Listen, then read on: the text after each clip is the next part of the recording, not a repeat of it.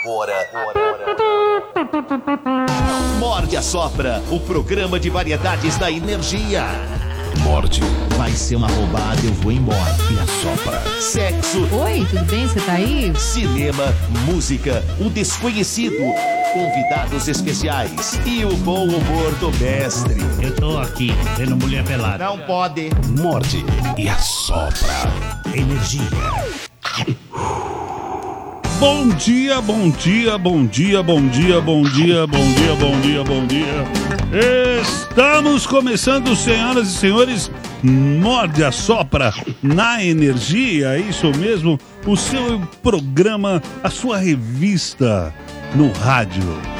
Com muitas informações, muitas coisas bacanas, vários convidados. Hoje aí temos a presença do nosso psicólogo Arley, certo? Vai ser muito legal. Também temos hoje a Tamires de folga, já de férias, e temos a presença do Bernardo Veloso e de André Ranieri. Bom dia pra vocês aí. Esse é o Bom Vrão. dia, muito bom dia. Você vê a Tamires, ela viu que tinha um psiquiatra na mesa, ela correu. Não, vou sair daqui com laudo, com receita, vazou, tirou férias. Como é que você tá, doutor? Tá bem, gente. Bom dia. Obrigado mais uma vez pelo convite. Hoje a galera tá de férias aqui, né? Todo viu? mundo aproveitando janeirão, verão e a gente tá aqui, ó, no Batente.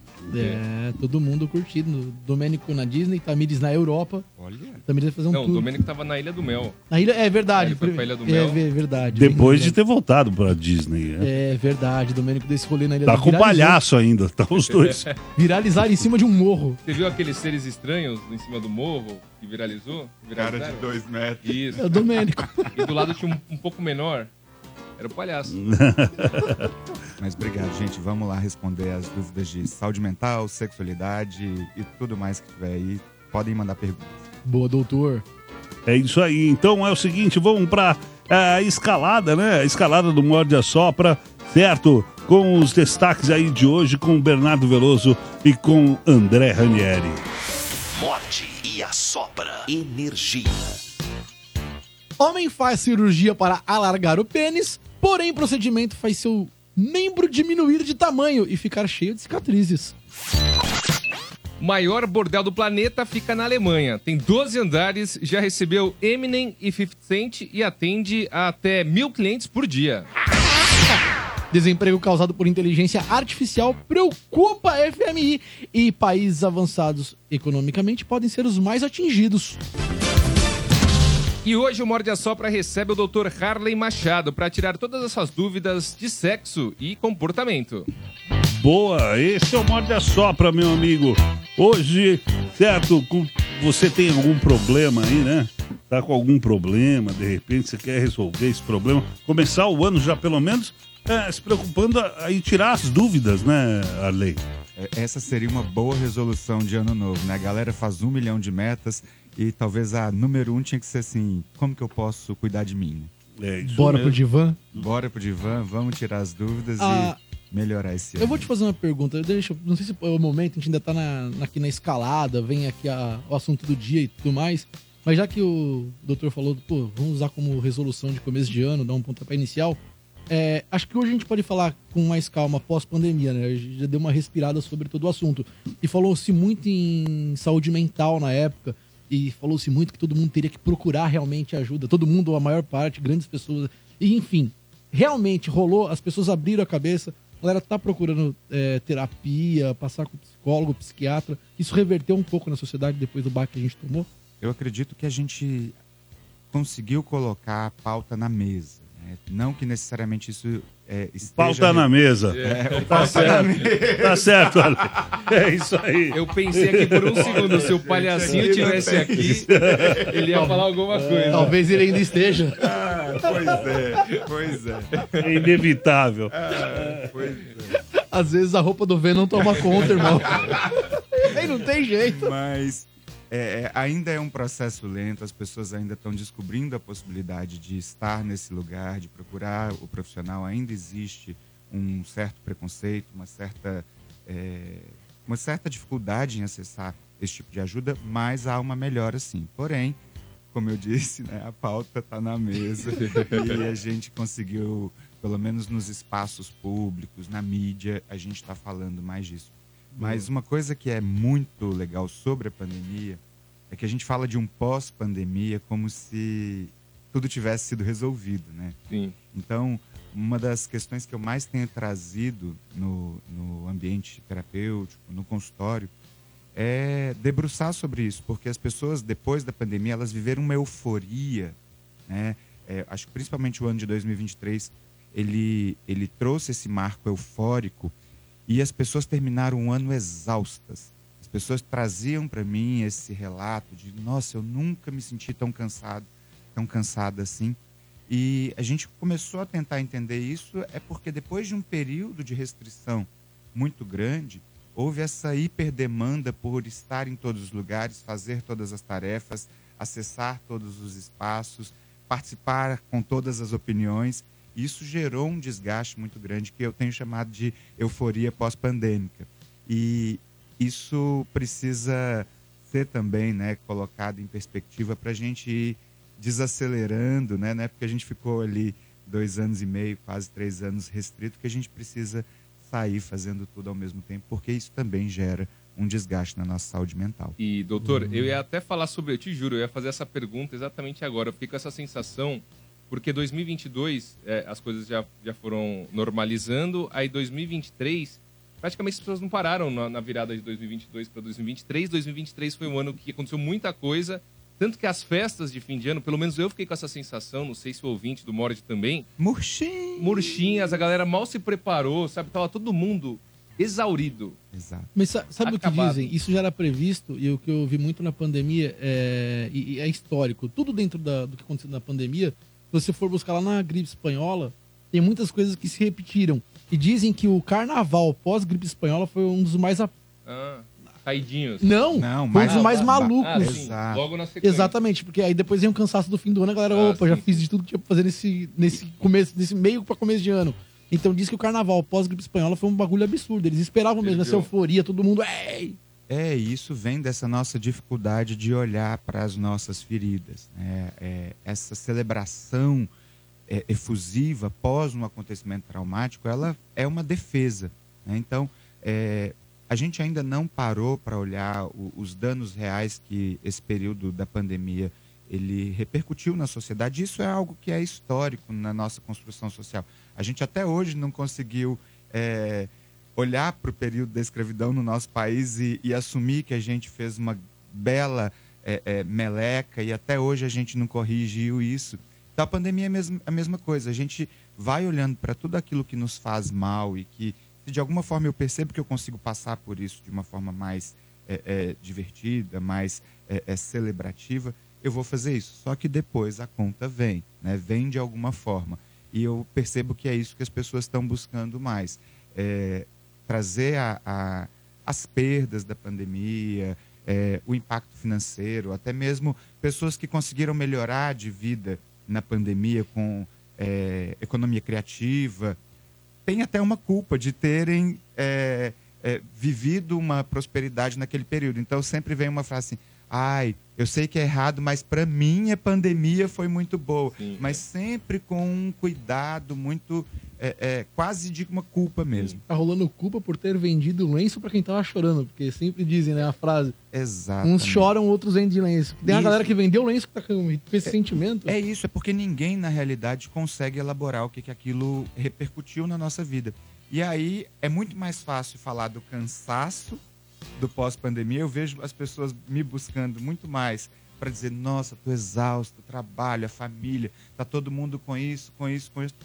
E hora nenhuma falam dos quase três anos em que a vida deu um grande pause, em que as pessoas morreram, e que pessoas próximas eh, partiram, em que a gente viu muita gente eh, eh, sofrendo mesmo, mas a gente prefere olhar de uma forma um pouco mais para aquilo que é mais suave, que está ali de uma forma que eu acredito que é mais fácil de resolver. Bom, é isso aí. Daqui a pouco nós vamos retomar até esse assunto aí, porque ainda temos um montão de coisas para falar. Tem o assunto do dia, tem a enquete no YouTube. Fala aí, Bernardo. O assunto no dia, o Silvio e Ranieri e Dr. Arlen, é, é polêmico. Por que polêmico? é, profundo, porque o doutor, ele, como é um psiquiatra que vai a fundo nos sentimentos das pessoas, a gente foi atrás disso. Qual o pior sentimento que um ser humano pode ter, doutor? Aquele que mais afeta quem tem e quem recebe. Ah, no YouTube, temos as opções. Pelo WhatsApp, você pode mandar sua opinião. E se tiver algum sentimento que não está aqui, dentre as opções do YouTube, você pode falar por lá também, ou manda os que estão aqui, justifique sua resposta. Isso é muito importante. Áudio de WhatsApp, até 30 segundos. Vou falar o WhatsApp, anota aí. O número é 966507997. Vou repetir. 966507997. No YouTube, temos lá as cinco opções, certo, Rani? Por lá temos as cinco opções. Qual o pior sentimento Vamos que um ver. ser humano pode ter? Opção 1, desprezo. Hum. Opção 2, ciúmes. Opção 3, inveja. Opção 4, o ódio. Opção 5, o medo. Isso tá lá no YouTube, no nosso canal, canal da Rádio Energia 97. Por lá, você pode entrar, se inscrever, isso é muito importante pra gente, clicar no sininho, no badala, para receber notificações de quando esse programa tá começando. Isso é muito importante. Se você mandar superchat, ele é lido no ar. E se você deixar seu nome completo na transmissão que você tem que curtir, você concorre a prêmios hoje valendo aí dois pares de ingressos pro Cinemark. Um pelo chat do YouTube e um pela galera que manda lá no WhatsApp o que é o sentimento ou perguntas pro doutor. É, sempre que fazemos a enquete, doutor, o- a gente tenta entender aqui qual que vai ganhar. Eu sempre pergunto, tenho perguntado esses dias pro Silvio, e aí, Silvio, qual que você... O Silvio tem uma o meta... Silvio tá 100% por enquanto. Eu não acertou 100% nenhuma. não acerto nada. Então, primeiro eu vou perguntar pro Silvio, depois pro doutor e depois pro Rani. Silvio, qual dessas daqui ganha? Todas. Não, todas não. Não pode dar empate. Todas as alternativas, não tem essa opção? Não, não tem. Todas as anteriores? Não É. dá. Não. É. Pô, Tem que tudo aqui é muito ruim, né? O desprezo, ciúmes, inveja, ódio. O ódio, né? Eu acho que é um dos mais fortes dele, né? Acho que eu O ódio é, o- acho que sei lá, o ódio é- leva tudo também. Ó, Eu- Doutor? Olha, Ódio. aqui eu acho necessariamente assim, não dá pra ranquear, mas assim, tem uma que eu acho que não tá aí, mas das que estão aí eu colocaria o medo. hum, E é, o medo, na sua opinião, é o pior. Dessas aí. Qual você acha que ganha? Que o popular vai votar? A galera vai falar, é esse. Acho que o ódio, vou com O ódio. é, E qual faltou aqui que o senhor não colocou, o senhor colocaria? a vergonha. A vergonha. E aí, Rani? Cara, dessas, assim, é, eu tenho uma tese que as pessoas é, tá numa uma vibe assim que as pessoas têm que ser muito positivas e têm que deixar de viver os próprios sentimentos. Eu acho isso errado. Eu acho que os sentimentos todos eles estão aí, todos eles são importantes e cabe à pessoa lidar da melhor forma possível. Então, se algum sentimento em excesso acaba atrapalhando essa pessoa, ela tem que saber como lidar e como minimizar que ela sinta esse tipo de coisa.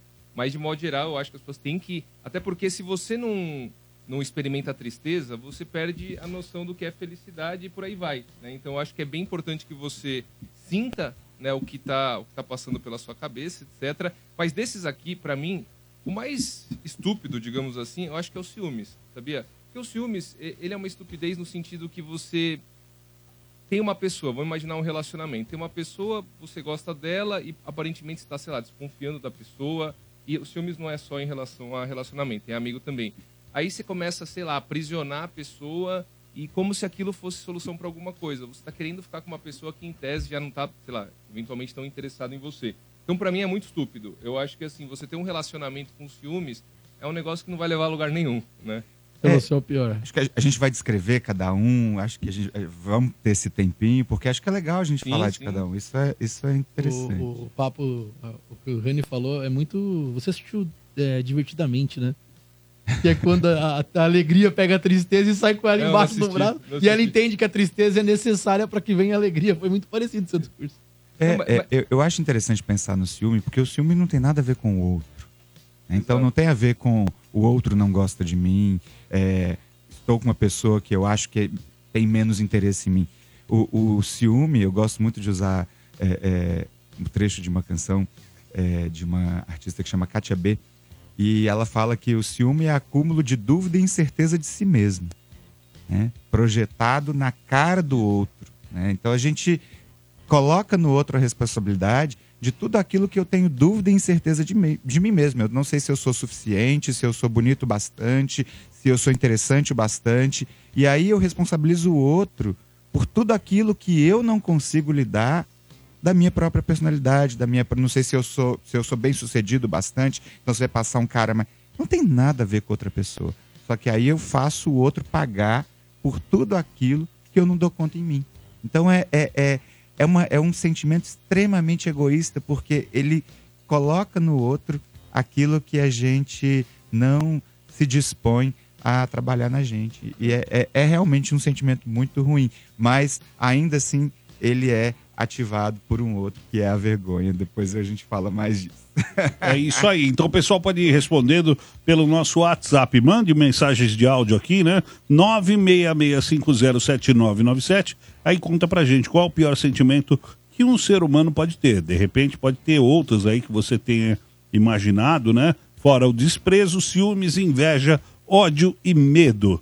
Tá bom? Vai lá também no YouTube, se inscreve no canal direitinho, manda aí superchat, faz tudo isso, concorre a pares de ingressos para o cinema. Vamos lá, Bernardo. Vem chegando o Bernardo agora aqui, certo? Mandando aí as perguntas pro doutor Arley Machado. Vamos lá, começa aí, Bernardo. Temos E, perguntas? Bernardo e Silvio, só pra falar, ó, você continua com 100% de aproveitamento, porque na segunda você acertou a terceira. A alternativa ficou em terceiro. Na terça também. E hoje, Já a tá em alternativa terceiro? que você falou já tá em terceiro. É isso aí, eu sou famoso terceiro, meu. então, então a gente tem que deixar isso bem claro. O Domênico ele é ótimo em acertar primeiro. O Silvio é ótimo Espetacular, especialista em terceiro. Tá aí, Silvio. Você É achou um nicho. Boa. Ô, Silvião, você falou das perguntas pro Dr. Arley, que é um psiquiatra que tem autonomia para falar sobre a área mental e também sobre sexo, né? A gente tá com a doutora toda quarta-feira. Doutora Rose Vilela de férias, hein? Você ouvinte tá se perguntando, cadê a doutora? Tá de férias, Dr. Arley tá sempre com a gente aqui, né? Durante as férias e folgas da Ela doutora. tá na Bahia, né? Eu não sei onde ela tá, mas eu sei que é umas imagens bonitas nos stories. É, na acho que Bahia. é, acho que é na Bahia. É mesmo? Tá aproveitando. A doutora sabe curtir férias. A doutora manda bem nisso aí. Ah, então temos o doutor aqui, o doutor Arley, e você pode mandar perguntas pelo WhatsApp de até 30 segundos, tá bom? Pra que você mande essas perguntas, eu vou passar o WhatsApp, mas é importante também falar: ah, pô, tenho vergonha, porque é sobre sexo, sobre saúde mental. Manda, pede pra alterar sua voz, deixar mais fina, mais grossa, não precisa se identificar e a sua pergunta vai pro ar. O WhatsApp que você pode mandar o- a sua questão, a sua pergunta é o 966507997. Vou repetir com calma, hein? 966507997. Eu, e aí eu vou pedir também pro Vini, quando ele mandar o áudio, se for alguma dúvida, ele deixar claro aqui no dúvida, ouvinte, né? E dúvida, ele coloca a dúvida pra ficar, pra eu saber aí qual é a dúvida que ele quer, o pessoal quer tirar aqui com o Arley. Combinado? Boa, Silvião. E espero que o Vini esteja ouvindo. A primeira pergunta que che- chegou aqui, doutor, é: Bom dia, doutor. Não quero me identificar. Tenho algumas crises de ansiedade. Nunca procurei ajuda, mas os sintomas são os clássicos que vocês sempre falam aí no programa. Falta de ar, tremedeira, angústia. Não tenho dinheiro para passar com psicólogos. O que posso fazer? Olha, é, é muito importante que a gente fale sobre esses sintomas físicos da ansiedade, porque eles são extremamente é, incapacitantes do ponto de vista da nossa funcionalidade. E quando a gente fala de medo, né, a, a ansiedade ela causa um- um- uma sensação muito interessante que é o medo de ter medo. A gente começa a criar um medo de viver aquilo que eu senti enquanto eu estou com, com a crise e aquilo só vai aumentando, né?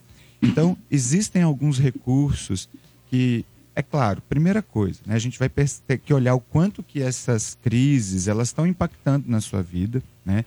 E aí, né, não, não precisa de dinheiro, galera, para a gente tratar isso, né? A gente tem um serviço de saúde que está à disposição para urgências, emergências e até mesmo para atendimento ambulatorial. Então, procurar a unidade de saúde básica, falar com o seu médico de família, ou então procurar o CAPS, né, que é o Centro de Atenção Psicossocial, cada região tem um, cada bairro tem o seu, e falar com a equipe de saúde de lá. Né? Mas existem é, exercícios que aí a gente vai poder ver na internet, até mesmo é, no TikTok, Instagram. Existem exercícios de respiração que ajudam bastante a gente lidar nos momentos de crise. Então, técnicas de meditação, meditação guiada, controle da respiração. Existem alguns, é, alguns é, treinos cognitivos que a gente pode fazer no momento da crise, né? E aí são vários. Tem um que eu gosto bastante, que é quando começou a sentir que a respiração está ficando mais curta, né? A saliva mais difícil de descer, dá aquele bolo na garganta, o coração começa a, a- a acelerar um pouquinho, às vezes a mão fica um pouco mais é, é, suada.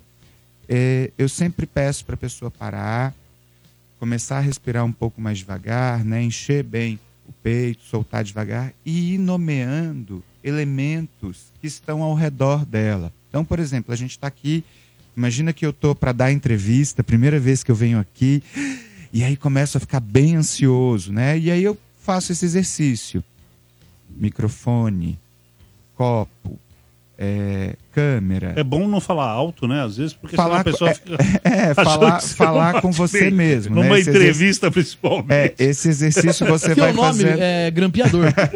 Você vai fazendo esse exercício mentalmente, porque quanto mais dados de realidade você vai trazendo para sua consciência, mais você consegue perceber que você está num ambiente que você pode controlar, né? Então você vai nomeando aquilo mentalmente, vai respirando e naturalmente durante esse período que a crise está mais aguda, você vai acalmando, né? É claro que é fundamental, né, gente? A gente pro- procurar ajuda especializada. Não dá para ficar é, é, tentando controlar isso sem ter aí um acompanhamento. Mas hoje a gente tem informação, a gente tem todos os recursos à disposição. Então, esses são alguns é, recursos mais práticos, tá bom? Mas procurar ajuda especializada e não precisa ter grana. Pode procurar o Sistema Único de Saúde. Só ir lá, que a galera deixa para procurar na hora do vamos ver, né? A hora que tá lá a crise batendo, né? Então, às vezes você vai lá, conhece seu, o posto de saúde do seu bairro, faz o cadastro, marca uma consulta que não precisa ser urgente, passa para mais tempo. Quando você entra ali no sistema, ele costuma funcionar muito perfeitamente, né? Galera ouvinte aí que faz uso e que faz uso direitinho pode até falar pra gente. É muito comum. Trabalhei no SUS aqui muitos anos na cidade de São Paulo. Então, assim, a gente sempre teve é, é, uma resposta muito positiva, principalmente na área de saúde mental. Então, vai lá, procura a unidade de saúde ou o CAPS e fala aí das suas situações atuais. É isso aí, tá chegando mais dúvidas aqui também pelo nosso WhatsApp, 966507997. Vamos ouvir aqui, ó. Fala galera, beleza? Eu sou o Rafael aqui de Santo André, motorista de aplicativo. Eu acho que o pior sentimento de todos é a inveja, cara, porque ela tá disfarçada, sabe? Às vezes parece que a pessoa tá feliz por você, mas ela tá morrendo de inveja, é uma energia muito negativa vindo sobre você. Que aquilo que você conquistou pode dar muito errado, pode quebrar, pode acabar, enfim. Eu acho que é um dos piores sentimentos porque ela não é perceptível pra pessoa que tá sofrendo isso. Um abraço aí. É uma dúvida essa aí? Eu achei que era uma dúvida. É, ele falou cara? sobre o tema do dia. E, doutor, é, eu gosto muito de Big Brother, né? Me julguem. E tem, e tem uma, uma, uma das participantes, que ela chama Alane, ela teve um desmaio. Ela tem, ela tá é, tendo várias crises de ansiedade durante o programa. E uma, não sei se vocês viram isso, inclusive ela, ela desmaiou. Ela estava conversando com um dos participantes. Teve mais que essa, eu vi uma dos caras carregando ela. É, então foi essa. Ela, ela tá na, na frente a frente com ele, ela desmaia, ele segura, e depois ele pede ajuda e leva ela lá para ser atendida pelo, pela produção do programa. E aí tem uma síndrome que- é síndrome de vaso Vaso vagal. vaso vagal, Aham. que parece que ela tem. E Isso. ela faz esses exercícios que, que o senhor acabou de falar, doutor. Ela vai, às vezes ela vai para um cantinho, lá ela senta e você- e ela fica só respirando, respirando para controlar a ansiedade. Então tem muita gente que eventualmente às vezes desmaia do nada e não sabe por quê e pode ser essa síndrome, né? Isso, e tem outros fatores também, né? Então, quando a gente está falando de uma crise de ansiedade, geralmente a gente começa a fazer uma hiperventilação, né? A gente começa. Que, é o oposto do que deve se fazer, né? Então, você acaba fazendo com que você mude né, a, a, a dinâmica da oxigenação do seu cérebro momentaneamente e aquilo pode fazer um, um, um desmaio, né, mesmo que seja passageiro, pode acontecer, porque você entra ali no estado de hipóxia, né, que é essa diminuição do oxigênio é, que chega até o cérebro, que é transitória, mas que pode acontecer essa é, é, perda, né, dessa quase uma desautonomia mesmo, que é momentânea, que é transitória e que é um quase que fosse o disjuntor caindo, sabe? Quando a, a eletricidade começa a sobrecarregar, cai o disjuntor, depois você vai lá, sobe, tá tudo preservado. Então essa é também um mecanismo de proteção do nosso organismo. Cara, a ansiedade é tão maluca. Eu acompanhei recentemente um caso, René, que a gente levou pro hospital, que a pessoa perdeu a cognição, doutor. Ela não conseguia falar. Caramba. Ela tava em pé, lúcida, mas ela não conseguia falar, tipo, nomes de pessoas próximas. Isso, né? A gente pode ter um, um- dois estágios, né? Que a gente podem estar associado aí na, no transtorno de ansiedade, que é o que a gente fala de despersonalização ou desrealização, né? Então, na despersonalização, você começa a ter um distanciamento da sua identidade pessoal e até mesmo é, do que está acontecendo ao seu redor. Então, você não consegue nem reconhecer elementos do seu próprio corpo. E nessa desrealização, é, começa a se misturar. A pessoa muitas vezes fala, doutor, achei que eu estava num filme, eu não sabia se aquilo era real, se não estava, eu não conseguia reconhecer o rosto das pessoas. Então, por isso que é importante a gente conhecer a nossa ansiedade, né? não brigar com ela. Por isso que a busca por ajuda especializada é tão importante, porque vai te fazer o que a participante do Big Brother é, é, tem feito é isso. Ela fala sobre o assunto, ela anuncia para as pessoas, porque quando aquilo acontece, ela já sabe como é, é, proceder e ela também já vai é, colocando quem está ao redor ciente do que está acontecendo, porque muitas vezes a ansiedade do outro acaba é, potencializando de quem está na crise, porque a pessoa não sabe o que está acontecendo e muitas vezes aquilo vira um caos. Né? Então é, é bem interessante você ter trazido esse ponto. Quem tá do lado faz o quê, doutor?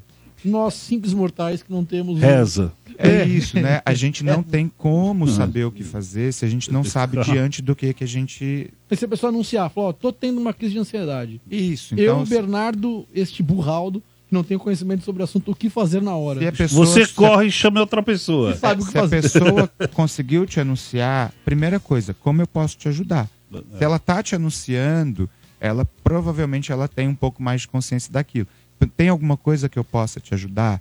Né? Tem alguma coisa que eu possa fazer? Me fala que eu tô aqui para te ajudar. Então você se colocar à disposição numa escuta ativa, né? E não tentar inventar a roda. Se não sabe o que fazer, viu que a situação está agravando, chama o SAMU, leva para se tiver condições, leva para um pronto-socorro, que aí, naquele momento, a, a equipe vai, vai se responsabilizar. A gente não tem que saber o que fa- que fazer, Boa. né? E nem é bom, às vezes. né? É, nem é bom. Mas então, achei interessante a frase, não inventa a roda. Não tem como inventar roda Ah. nessa hora. Sai né, tentando gente? resolver. Eu acho que Exatamente. 99% das pessoas é, iriam começar a falar, respira fundo. Respira fundo. É, passa a álcool no povo. Ou, ou o então, pessoal vem ou inventar então a palavra histórias. mais óbvia, né? Calma. É. Calma. Ai, toma uma Calma. água, é toma uma água com açúcar. Então, assim, Ah. você se mostrar calmo é o primeiro passo para a pessoa que está tendo uma crise de ansiedade saber que ela está em segurança. Uhum. Gente, não se é se sentir inseguro, né, é uma das piores sensações que existe. Você não saber o que pode acontecer ali na frente. Então, é- é, a frase que a pessoa que está tendo uma crise de ansiedade mais fala é: eu achei que eu estava tendo um infarto, eu achei que eu ia morrer, porque o grau de insegurança é tão grande que parece que todos os recursos se esgotam. Então, está do lado, a pessoa te anunciou que está tendo uma crise de ansiedade, você já passou por isso antes? Me fala alguma forma que eu possa te ajudar. A pessoa muitas vezes fala, não, olha, eu conheço, vai durar mais ou menos uns 20 minutos, só me deixa quietinha, eu vou respirar. Ou então, olha, nunca passei por isso, me ajuda, vamos no médico. Só vai, sabe? É, às vezes a gente quer se tirar do problema também, né? Resolve aí, por favor, porque eu não quero participar disso. Muitas vezes é isso que acontece. Vocês já tiveram crise de ansiedade? Eu já. Eu Eu- tive, eu tive recentemente. Teve recentemente. Tive recentemente. Quando eu tive, é, eu tava trabalhando e tinha coisa pra caramba pra fazer. Sabe que. E aí, o, a, a- pra melhorar, um, um- meu ex-chefe, ele queria tipo, tomar café. E eu tendo fazer um milhão de coisas. E ele não tinha que fazer, então ele. O podia. Domênico é fogo. Não, não, não. Tô brincando. E aí eu tava tão preocupado com as coisas que ia fazer que eu tive uma crise de ansiedade. Aí eu, eu, eu, eu saía assim do ambiente e eu ficava medindo, porque eu achava que meu coração tava parando de bater.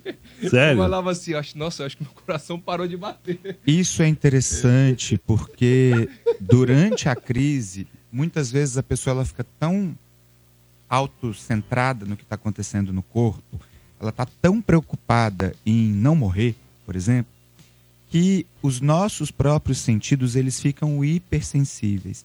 Então a pessoa começa a escutar a pulsação. Ela começa a ouvir o batimento cardíaco. E aquilo que é um batimento muitas vezes regular, poxa, eu estou ouvindo meu coração, meu coração deve estar batendo muito rápido, né?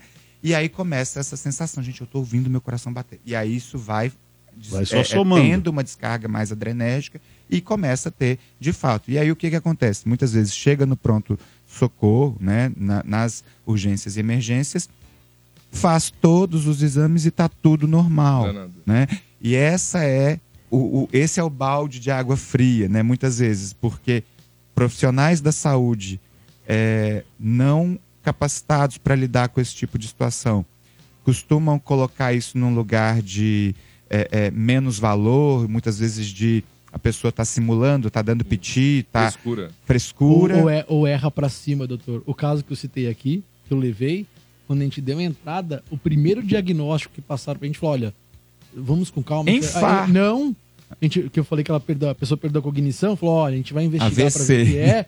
Nada. Ele chutou um, um tumor no cérebro. A gente entrou em desespero. Falou, pô, Eu, mas quem que faz pode- Gente, mas que pode é estar isso, esmagando no. Se que- você que pessoa- que chegar, pessoa se você chegar nada. e o, o equipe de saúde te acolher, prefira que pense na pior coisa e que vai é, é, um depois tirando. Agora, a sensação de você ter aquele momento em que você acha que você está morrendo e a outra pessoa chegar para você e falar: ai, você não tá com nada, você tá aqui fazendo É. eu gastar meu tempo. Isso é desum- é, te desumaniza, né? Você parece que você está ali ocupando o tempo das pessoas quando a sua sensação era que você estava com uma coisa mais grave do mundo. Então, é, é, eu ainda prefiro que as pessoas sejam tratadas com essa atenção é, é, do que serem menosprezadas.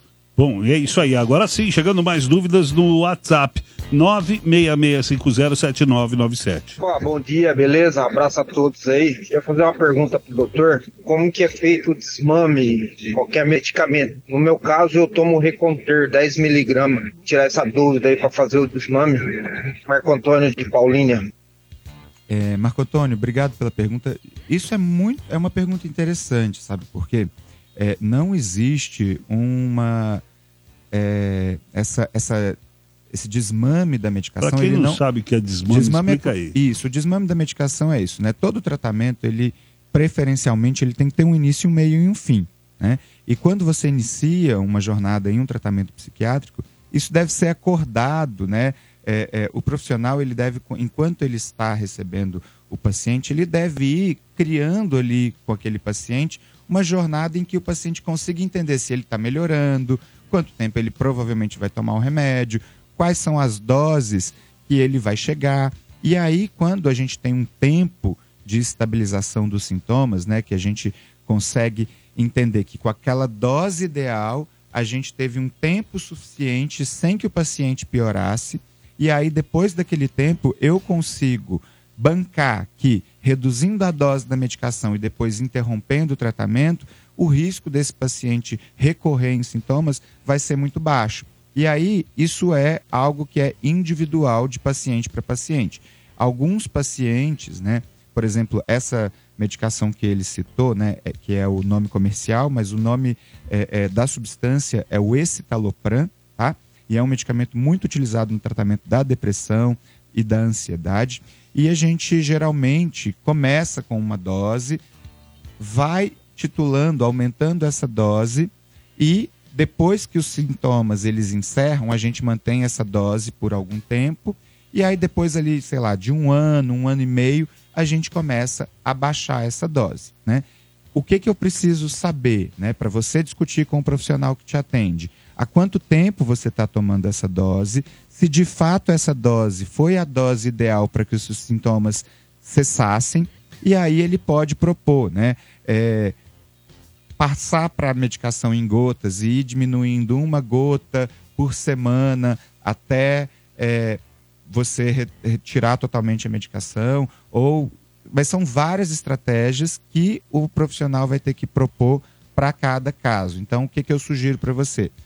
Conversar com o médico que prescreve essa medicação, seja o seu psiquiatra ou seja o seu clínico geral é, é, de confiança, e falar com ele, olha, já tem tanto tempo que a gente está com essa medicação, eu queria saber como que a gente vai proceder para fazer essa redução, porque existem várias estratégias, beleza? Beleza, boa, é isso aí.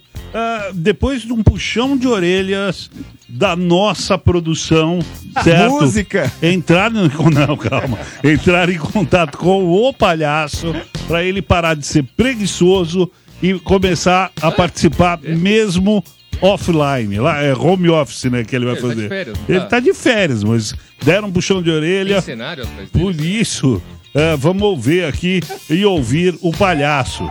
Palhaço, vamos lá, piada. E aí, galera? Como é que tá todo mundo aí, meu? E aí, seus trouxas, beleza? Continua de férias aqui com o Pilulão, certo? Dando rolê. Nossa, é muito emocionante. Férias com o Domênico é sempre muito legal. Vocês não acreditam que nós fizemos, cara. Nós conhecemos o seu Orlando, lá em Miami. Vamos pra lá? O Domênico amigão do Orlando. Demos um rolê na casa do Mickey. Churrasco na casa do Mickey. A mim pegando lá cerveja na geladeira. Pato Donald na churrasqueira, velho. Muito legal, pateta. Ai, no karaokê. Foi incrível. Boa, Domênico. Obrigado pelas séries aí. E nós continuamos por aqui, né? Passeando. Agora nós vamos para algum lugar. Não sei. Estamos aí pensando em uh, Magic Kingdom. Nas montanhas russas. É. Só que fica na Rússia, né? Montanha russa. Ah, estamos pensando, viajando, viajando com um pilulão. É o, é o tema dessa semana. Aí, meu, vou contar uma piadinha aí já pra quebrar o clima. Feliz 2024 pra todos vocês, certo? Feliz ano novo e vamos nessa. O netinho, né, ligou pra vovó e falou: Vovó, vovó, ah, você tem Netflix? Porque o netinho ia passar as férias na casa da vovó. Aí a vovó respondeu: Não, meu filho, aqui só tem Dorflex. Ai, a velhinha não sabe que é Netflix. Pô, essa, essa piada poderia ter acontecido na vida real, inclusive comigo. Quando eu vou pra Itu. É sua avó? Morde e assopra. Energia. Ai, meu Deus do céu, viu, meu? É isso aí. Era melhor nem ter colocado no ar Dá isso. nota, Mas- doutor. Dá nota, Não, doutor. Não, Nota, dó. boa, doutor. É isso aí, meu. Ai, mas O- nesse o momento... palhaço- O palhaço já tinha tomado umas duas batidas de maracujá. Ele tava aí. meio. zá, zá, Tava meio, né? Eu também achei, eu senti isso, que ele tava meio com alguma coisa aí. É, bom, e é isso aí. Então agora vamos pro giro. Vamos para o giro nesse momento, meu amigo. Giro de notícias com André Ranieri. Giro, giro, giro de notícias. É isso aí, o André Ranieri traz desculpa. Fique informado sobre o que aconteceu no Brasil e no mundo. André Ranieri, vai lá. Israel e Hamas chegaram a um acordo para permitir a entrega de medicamentos a reféns israelenses que são mantidos em Gaza. As conversas foram intermediadas pelo Catar, emirado que é peça-chave na mediação do atual conflito, e também pela França. Bazem Naim, um alto funcionário do Hamas, e o premier israelense Benjamin Netanyahu confirmaram o acordo. Mais de 120 reféns seguem detidos em Gaza depois de mais de 100 dias de guerra. Muitos deles, aliás, possuem condições de saúde crônicas, como diabetes. A riqueza dos cinco homens mais ricos do mundo mais que dobrou de 2020 para cá, enquanto quase 5 bilhões de pessoas ficaram mais pobres no período. Isso é o que aponta o relatório Desigualdade SA da Oxfam, divulgado no Fórum Econômico Mundial em Davos, na Suíça. As fortunas dos cinco mais ricos somadas aumentaram em 114%, passando de 405 bilhões de dólares para 869 bilhões de dólares, ou seja, uma taxa de crescimento de 14 milhões de dólares por hora. Segundo o relatório, seguindo essa toada, o mundo terá seu primeiro trilionário em uma década. A final da Copa São Paulo de Futebol Júnior, que acontece no dia 25 de janeiro, aniversário de São Paulo, não será no Pacaembu. Segundo o comunicado publicado pela Federação Paulista de Futebol, a decisão foi tomada, abre aspas, prezando prioritariamente pela segurança e conforto de clubes e torcedores, fecha aspas. Às vésperas da final da Copinha, as obras no Pacaembu seguem sem que ele tenha um gramado e sem que as arquibancadas estejam concluídas. Apesar de confirmar que a final não acontecerá no estádio, a Federação Paulista ainda não anunciou o novo local do duelo. Morde e assopra. Energia. Sobre o Pacaembu, eu passo lá na porta todo dia. E dá pra ver a obra acontecendo. A arquibancada tá, tá, tá quase rolando, já tá bem Um dos andando. lados, né? É, exatamente. O, não o lado de onde tinham as numeradas cobertas ali, o outro lado já tá bem adiantado. Mas eles cogitaram fazer a final ali. Eles estavam confirmando até agora. Porque todo mundo tava vendo que a obra não tava andando e tava perguntando, ô federação, vai ser no, no Pacaembu mesmo, vai mudar? E a federação tava batendo o pé, batendo o pé, batendo o pé. Só que faltam, faltam poucos dias. Oito dias pra final da Copinha, 25 aniversário de São Paulo é a final. Não, não tem como, não tem nem gramado. Qual obra que termina no prazo? Nenhuma obra. É, exato. É, em São Paulo, lá tem aquele fura-fila que já virou fura não sei o quê, fura não sei o quê. Cada hora tem um nome lá, né? Passa rápido, passa não sei quem. E, meu, tem Monotrilho. ali. É. Monotrilho. é, Meu, na região ali do, do Morumbi, pra quem vai pra aqueles lados ali da, da Globo ali. Meu, tem árvore já crescendo no meio dos trilhos. Já passaram os trilhos lá, o monotrilho, né? Que é o nome agora. Daqui a pouco vai dar pra ir de A árvore tá no meio, no meio ali, meu. Que era loucura. Que, e era uma obra da Copa do Mundo aquilo, né? E é pra pouco você ver a loucura. floresta, né? É, O- pô. No Mac- eu, eu fiz Mackenzie, né? E aí, quando eu entrei lá em 2006, a promessa era que em 2007 ou 2008 já tivesse o Metrô. O metrô. Né? Então eu falei, ah, pô, legal, né? O metrô dentro da universidade, praticamente. Eu me formei em 2010, acho que passaram mais 10 anos. E aí que inauguraram. Quanto tempo que tem aquele metrô do Mackenzie? Acho que deve ter Hum, uns 4 quatro anos. anos, É, por aí. Então, então atrasou, atraso. atrasou bem ali. Atrasou pelo menos uns 10, 12 anos. E o Pacaembu ainda, assim, eu nem vejo levantar, mas onde era o tobogã no projeto deles, que é exibido ali, inclusive tem um tapume com imagem do projeto, tem tipo um shopping, sabe? Uma pegada meio que fizeram ali no Allianz, eu acho. Que é um Meio projeto. arena. É, exatamente. Shopping com visão pra dentro do campo, enfim. Cara, ali eu não tô nem vendo o prédio levantar, sim. Pelo menos eu deveria ver de onde eu passo. É Minha igual visão a não tá revitalização do centro, né? É, Desde que eu conheço São Paulo, existe. Esse ano vai começar a revitalização do centro. É. Comprem imóveis no centro, porque ano que vem vai ficar bom. E não vai, né, cara? Tava Fica aí. assistindo, acho que no jornal hoje, eles estão fazendo uma matéria sobre os centros do Brasil inteiro. E real tá todos, todos os centros do Brasil afora estão precisando. Não é só de São Paulo, não é só exclusividade nossa, não, viu? Não, Das grandes cidades. Das né? grandes Das cidades, grandes os centros, todos todos. os Ma- centros. Mas, assim, eu via. É que é, acho que tá falando das grandes cidades, porque eu viajei pra, pra Minas, né, nas férias. o Nunca tinha ido pra tá, lá. tá bom, hein? E eu fui para cidades históricas. E obviamente que assim, é, são locais turísticos, né? Mas impecáveis. Todas as cidades que eu passei, então, por exemplo, eu fui em Ouro Preto, fui em Tiradentes, São João del Rei, Mariana, é, e por aí vai. Cara, muito, muito ah, mas legal. é igual Muito você ir pro legais. interior de São Paulo. Você acaba tendo um, um IDH maior, você tem um- um- um- uma concentração ali que, e uma, uma dimensão menor, né? É, mas é difícil, a gente vai percebendo o quanto que isso impacta na vida da população. Sabe essa coisa de é, é, elementos que contribuem né, para a piora da saúde mental. Esse é um dos principais, cara. Você tem uma população de uma cidade gigantesca, igual São Paulo, que muitas vezes tem que acordar 4 horas da manhã para enfrentar três transportes públicos para chegar no, no trabalho às 8. É, é, não tem como isso ser saudável, não tem como alguém é, é, desempenhar o seu trabalho de uma forma adequada. Então, enquanto as cidades elas não começarem a entender que o, o, o, o quanto elas impactam na vida das pessoas e o quanto isso impacta depois em aposentadoria, em afastamento de trabalho, tudo, é, é, é uma conta que não faz sentido. Então, para a saúde mental das pessoas, a gente precisa pensar nessa, nessa dinâmica de uma cidade que proporciona facilidades. E a gente não tem isso em nenhuma capital do Brasil Só atualmente. não, tem, só não tem estresse nessa pegada aí do transporte. Tipo, ou quem mora perto e consegue ir a pé, que tá bem próximo do trabalho, ou quem vai de bicicleta. Mas quem vai de bicicleta vai ter sempre o medo de estar entre os veículos de bicicleta, o que é sempre também estressante. É, mas, isso é, é isso Porque carro, são... transporte público, você vai ficar travado no trânsito. São Paulo é- Isso É são caos. marcadores muito diferentes, assim, de, de distinção, né? Você trabalhar perto do seu trabalho é um luxo.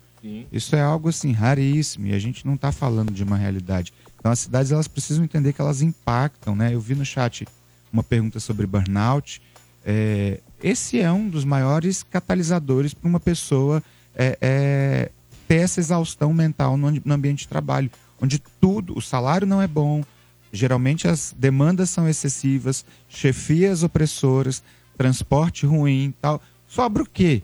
né, pra você viver bem. É muito O difícil. trabalho é o mais fácil dentro de toda A essa. Exato, a rotina, parte né, de chegar e negócio? fazer seria a parte mais É. simples, mas é tantos atravessadores ali que a vida da pessoa virou uma panela de pressão. E mandar só um abraço aqui, ó.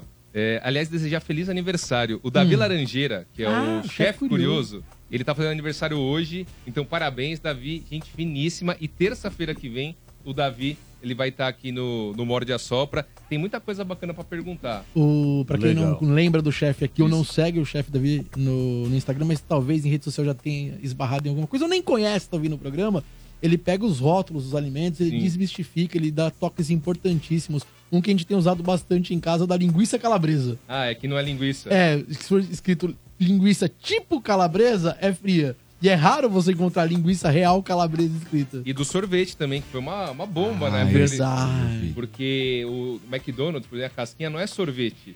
É massa É de- uma é. massa hidrogenada com. Eu vi também da água de coco, eu fiquei chocado. Qual que é da água de coco? É Aquelas isso aí. águas de coco de caixinha, né? Que não, é água, de, coco, cara. Sério? Pra ser água de coco tem que vir escrito integral. Nossa. E aí os outros é, é um- uma É um água de misturada saquinho, com, Tetra Pak. Com é, coco, com alguma coisa. sabor coco, brincadeira com a minha cara, isso eu alguma não coisa não. coco, né? Eu tô achando que tá sendo saudável. Depois do arroz É. a grega, que não é grego, depois tem essa também, cara. Bom, mas é isso aí, ó. Enquanto isso, tá rolando aí ah, o pessoal, né? Tá pela aí pelo WhatsApp 966507997 é, respondendo a enquete também, né? Vai lá no YouTube também responda, né? Tanto pelo WhatsApp quanto pelo YouTube. Qual é o pior sentimento que um ser hum- o ser humano pode ter? Desprezo, ciúmes, inveja, ódio, medo. Tá bom? Vai lá, participe, concorra aí também a par de ingressos para o cinema. Também pode tirar sua dúvida pelo WhatsApp ou responder a enquete. Vamos ouvir aqui o pessoal que tá mandando aqui. Fala galera do Morde Sopra, aqui quem fala é Patrick de São Bernardo do Campo. Pra mim a inveja é o pior sentimento que tem. Acaba com a vida da pessoa que é invejosa, ela vive, acaba vivendo em função de querer ter a vida da outra pessoa, de querer ter as coisas que a outra pessoa tem. Muitas vezes atrapalha a outra pessoa também, que traz aquele mal olhado, coisa assim. Então a inveja pra mim é o pior sentimento que tem. Boa, Patrick. O Jonathan também mandou aqui, ó. Bom dia, bancada do Morde a Sopra. Tudo bem com vocês? Jonathan de Cotia. Sobre a enquete, na minha opinião, é inveja. Quem vive com inveja dos outros não vai pra frente, né? Valeu, obrigado. Obrigado, Jonathan. E também temos dúvidas, viu? Então, um ô, monte de dúvida tá chegando aqui Chegou uma- pelo WhatsApp aqui, meu. Chegou uma aqui que bate com os dois áudios que entrou agora. Desculpa eu te interromper, porque achei bem cabível. Gostaria de saber se existe algum tratamento contra para a inveja, doutor. Eu tô ouvindo as mensagens e eu Deixa eu acho tirar uma que- dúvida. O bandido tem inveja? Porque ele quer ter o seu objeto que ele não tem. Seria uma inveja, o Ou carro ele- que você não tem. Ou ele não tem as capital coisas- de giro. É, porque o cara depois ele ostenta ainda, né? Ele vai lá, sai com a moto, mostrando aquela moto gigante. Ele carro, essas coisas.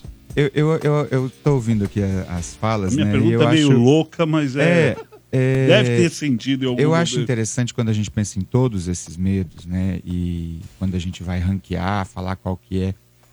A gente sempre fala da existência dele no outro. Né? A inveja é o pior sentimento, porque fala do que a pessoa quer ter, que eu tenho. E a gente tem todos esses sentimentos. Exato. esse é A gente tem todos esses sentimentos. Todos esses sentimentos que a gente está ranqueando aqui, eles habitam na gente. E aí a gente só consegue lidar com a existência deles quando a gente projeta ele nos outros. Então, quando eu falo que a pessoa é invejosa, eu tiro de mim aquele sentimento que eu acho horrível, que eu não queria ter de jeito nenhum, e aí eu terceirizo ele para o outro.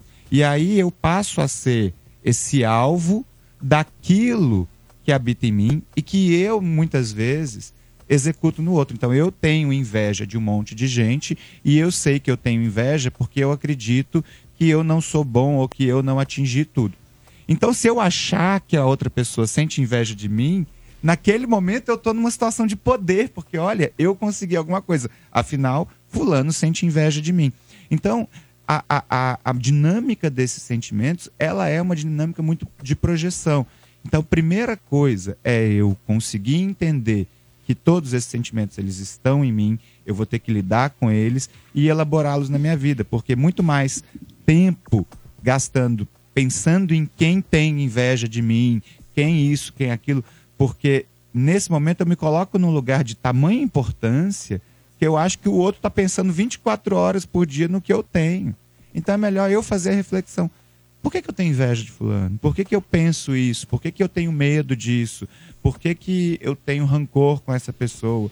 E tentar trabalhar isso em mim. A gente vai é, é, mudando a maneira como a gente relaciona. Aí os julgamentos vão, se diminu vão diminuir e a gente para de acreditar que a gente está no radar do outro. E aí não é que o outro parou de ter inveja de mim ou porque é porque eu paro de não li- eu paro de ligar com a existência do outro e com o que ele está pensando. Aí a vida fica mais fácil. No fim, né, doutor, o segredo não é nem tanto você ter ou não ter certos sentimentos. É, o segredo tá na forma como você lida com esses sentimentos. Que é- é o que você Exato. falou. Todo mundo sente inveja, sente raiva, é, desprezo, todos os sentimentos que estão aqui. Agora, o comportamento, como você lida, o comportamento que você tem dali em diante é o que vai determinar. Né? É, é, é muito interessante. Eu gosto muito dessa, dessa pesquisa quando fala assim: olha, vocês sabem que. É, é, você acha que o, país, o Brasil é um país racista? Sim, o, o Brasil é um país. Mas você é racista? Não, pelo amor de Deus, eu sou uma pessoa muito. A gente não consegue entender que todos esses sentimentos, em alguma instância, eles perpassam pela nossa existência e não tem como. Quando a gente. Por isso que eu falo da vergonha. Quando eu olho para mim e vejo que eu tenho um sentimento que talvez eu não admire no mundo, eu sinto uma vergonha tão tremenda e aquilo me faz, ao invés de combater aquilo em mim, me torna uma arma letal para o mundo. Então, é, é, é, elementos relacionados à sexualidade, à personalidade, principalmente, eu acho muito interessante a gente estar aqui, né, quatro homens é, é, debatendo sobre sentimento, o quanto que isso não gera vergonha em homens, falar das suas fragilidades e tudo. E aí essa vergonha de se sentir frágil, de se sentir fraco, de se sentir é, é, muitas vezes invejoso, faz com que os recursos para a gente não lidar com isso é se tornar esse oposto, se tornar uma pessoa agressiva, se tornar uma pessoa raivosa, ou então uma pessoa que quer provar o tempo inteiro que não tem inveja de ninguém, e aí vira aquele é, bonzinho excessivo que tá o tempo inteiro falando. Então, assim, enquanto a gente não parar de ter vergonha de olhar para os nossos preconceitos, para as nossas fragilidades, é, para as nossas questões é, familiares, para as nossas questões estruturais, né? Acho que aí entra na, na questão do, do, do Silvio com, com o bandido, né? É isso, eu tenho vergonha de olhar para essa estrutura que é, é, há muitos anos lá atrás virou e falou: ah, vamos acabar com a escravidão, você solta os seus escravos e você vai ser indenizado por estar libertando pessoas. Então é isso, esse, esse, esse roubo que a gente quer sentir que a gente é o violentado, ele está por trás de uma vergonha que a gente não consegue, que a gente viveu isso e nunca ninguém tratou. Então é, é- a- por isso que eu falo que a vergonha é o pior sentimento. Então, Uhum. enquanto a gente não parar de ter vergonha, de olhar para as nossas sujeiras, para as nossas podridões e olhar para isso e falar, pois é, é isso aí. E você sabe, viu, doutor, que os integrantes aqui do Mord, eles estão se desconstruindo. Demais, Por exemplo, cara. o Domênico não conseguia falar que um homem era bonito. E agora ele, toda hora, tu fala, aquele cara é bonito. Cara, eu o posso falar, acho que Não pode falar assim te- do rapaz que ele não tá aqui pra se defender. A primeira vez que eu O tive o aqui. Silvio Ah, né? fazia xixi, ele só fazia xixi em pé, agora ele só faz xixi sentado. Esse é o palhaço. O Silvio É o- é o faz. Ah, esse é o palhaço. não confunda é- as é- coisas. é o verdade. Ranieri ele não conseguiu A ainda. primeira vez que eu tive- É, Ninguém entendeu. O é, personagem ninguém faz- entende, bicho. o personagem É faz o muito cavalo, difícil. não. É lógico que não. Como não? São coisas diferentes. O palhaço precisa fazer o caos aqui, gente. Ele só precisa fazer isso. A primeira precisa vez eu tive entender aqui, isso. acho que foi precisa 2017. entender Acho que. Pô, Mas eu acho legal você estar falando isso. A primeira vez que eu tive aqui, acho que foi 2017. E de lá pra cá, a dinâmica das discussões, elas atingiram uma outra camada. E isso é muito legal, porque mostra que a gente está pessoalmente, né, é, em busca não de se desconstruir, porque é, é- é de aprender mesmo, né? A gente, é- essa ideia de desconstrução, ela é meio, é, é, sabe, É fica, modinha, fica no lugar modinha, da né? militância, no lugar. Sim, sim. Não, é de É. falar assim, de olhar pra vergonha e falar, não sabia, e enquanto não sabia, fazia errado. Agora que eu sei, tô fazendo certo. Olha que legal. Não muda o, o jeito Mas aí tem de... uma, tem uma outra camada aí, doutor. Tem a, a da vergonha, mas tem a camada de admitir que está errado. Isso no ser humano é, isso. é de uma dificuldade. Mas é porque a gente tem vergonha de errar. Pedir desculpa é, tudo. é um- é tão difícil. É, é, é, é um- é difícil pra todo mundo. É demais, é demais. Mas quando você começa a bancar isso, você vê que você para de se preocupar. Que é isso? Ó, errei. Ah, mas por quê? Porque... Errei. Ah, olha, eu sei que eu errei. O que você acha, o que eu fiz, ah, já não me impacta. Eu estou assumindo que eu errei. Agora, o que você vai fazer com isso? Eu vou procurar não errar de novo. E é isso que vai fazendo a gente construir. Por isso que se livrar dessas. é, é, eu, eu, eu, eu gosto muito dessa frase. A gente nasce e é coberto pelo manto da vergonha. A gente aprende desde criança a ter todas as vergonhas possíveis. Não pode é, é, sentir raiva do amiguinho, não pode é, é, brigar, não pode ter rancor, né? A pessoa tá lá, tem aquele coleguinha que vai lá e bate na- no, no, no, no seu filho todos os dias na escola. E aí você tem que convidar o menino para aniversário. E aí você vai ensinando a gente a ter vergonha de sentimento. Bom, Esse é o um- seguinte, meu, e agora vamos bater um papo aqui, falando no Domênico. Ele vai falar da clínica Alic, é isso? É Halic? Fala aí, Domênico. Deixa eu dar um recado importante aqui. Olha, você sabia que, segundo a OMS, o Brasil é considerado o país mais ansioso do mundo e o quinto mais depressivo? Com uma equipe especializada em psicologia, a Clínica Halic pode te oferecer suporte personalizado para o seu bem-estar nas mais diversas áreas, como terapia de casal, apoio ao relacionamento, psicologia convencional, TDAH, depressão, neuropsicologia, além da ciência ABA. Seja para lidar com o estresse do dia a dia, superar desafios emocionais ou a busca do autoconhecimento. Os profissionais da Halic estão prontos para guiá-lo nessa jornada. Descubra um ambiente acolhedor, onde cada passo é guiado por profissionais dedicados. Cuide de você hoje. Agende sua consulta na Clínica Halic pelo WhatsApp 11 9 7691 1180. Repita. 11 9 7691 1180. Sua jornada para uma vida mais equilibrada começa aqui. Clínica Halic, cuidando de você, cuidando da sua família. E atenção, hein? Empresas que deseja capacitar o seu time para atendimento ao público autista. A Clínica Halic também oferece treinamento especializado para auxiliar no acolhimento e atendimento inclusivo. Saiba mais em halicclinica.com.br. Halic se escreve com H-A-L-I-K, tá bom? halicclinica.com.br. Morde e assopra. Energia. É isso aí, então estamos de volta aqui, certo? O pessoal tirando dúvidas com o doutor Arley, certo? É, pelo 966507997.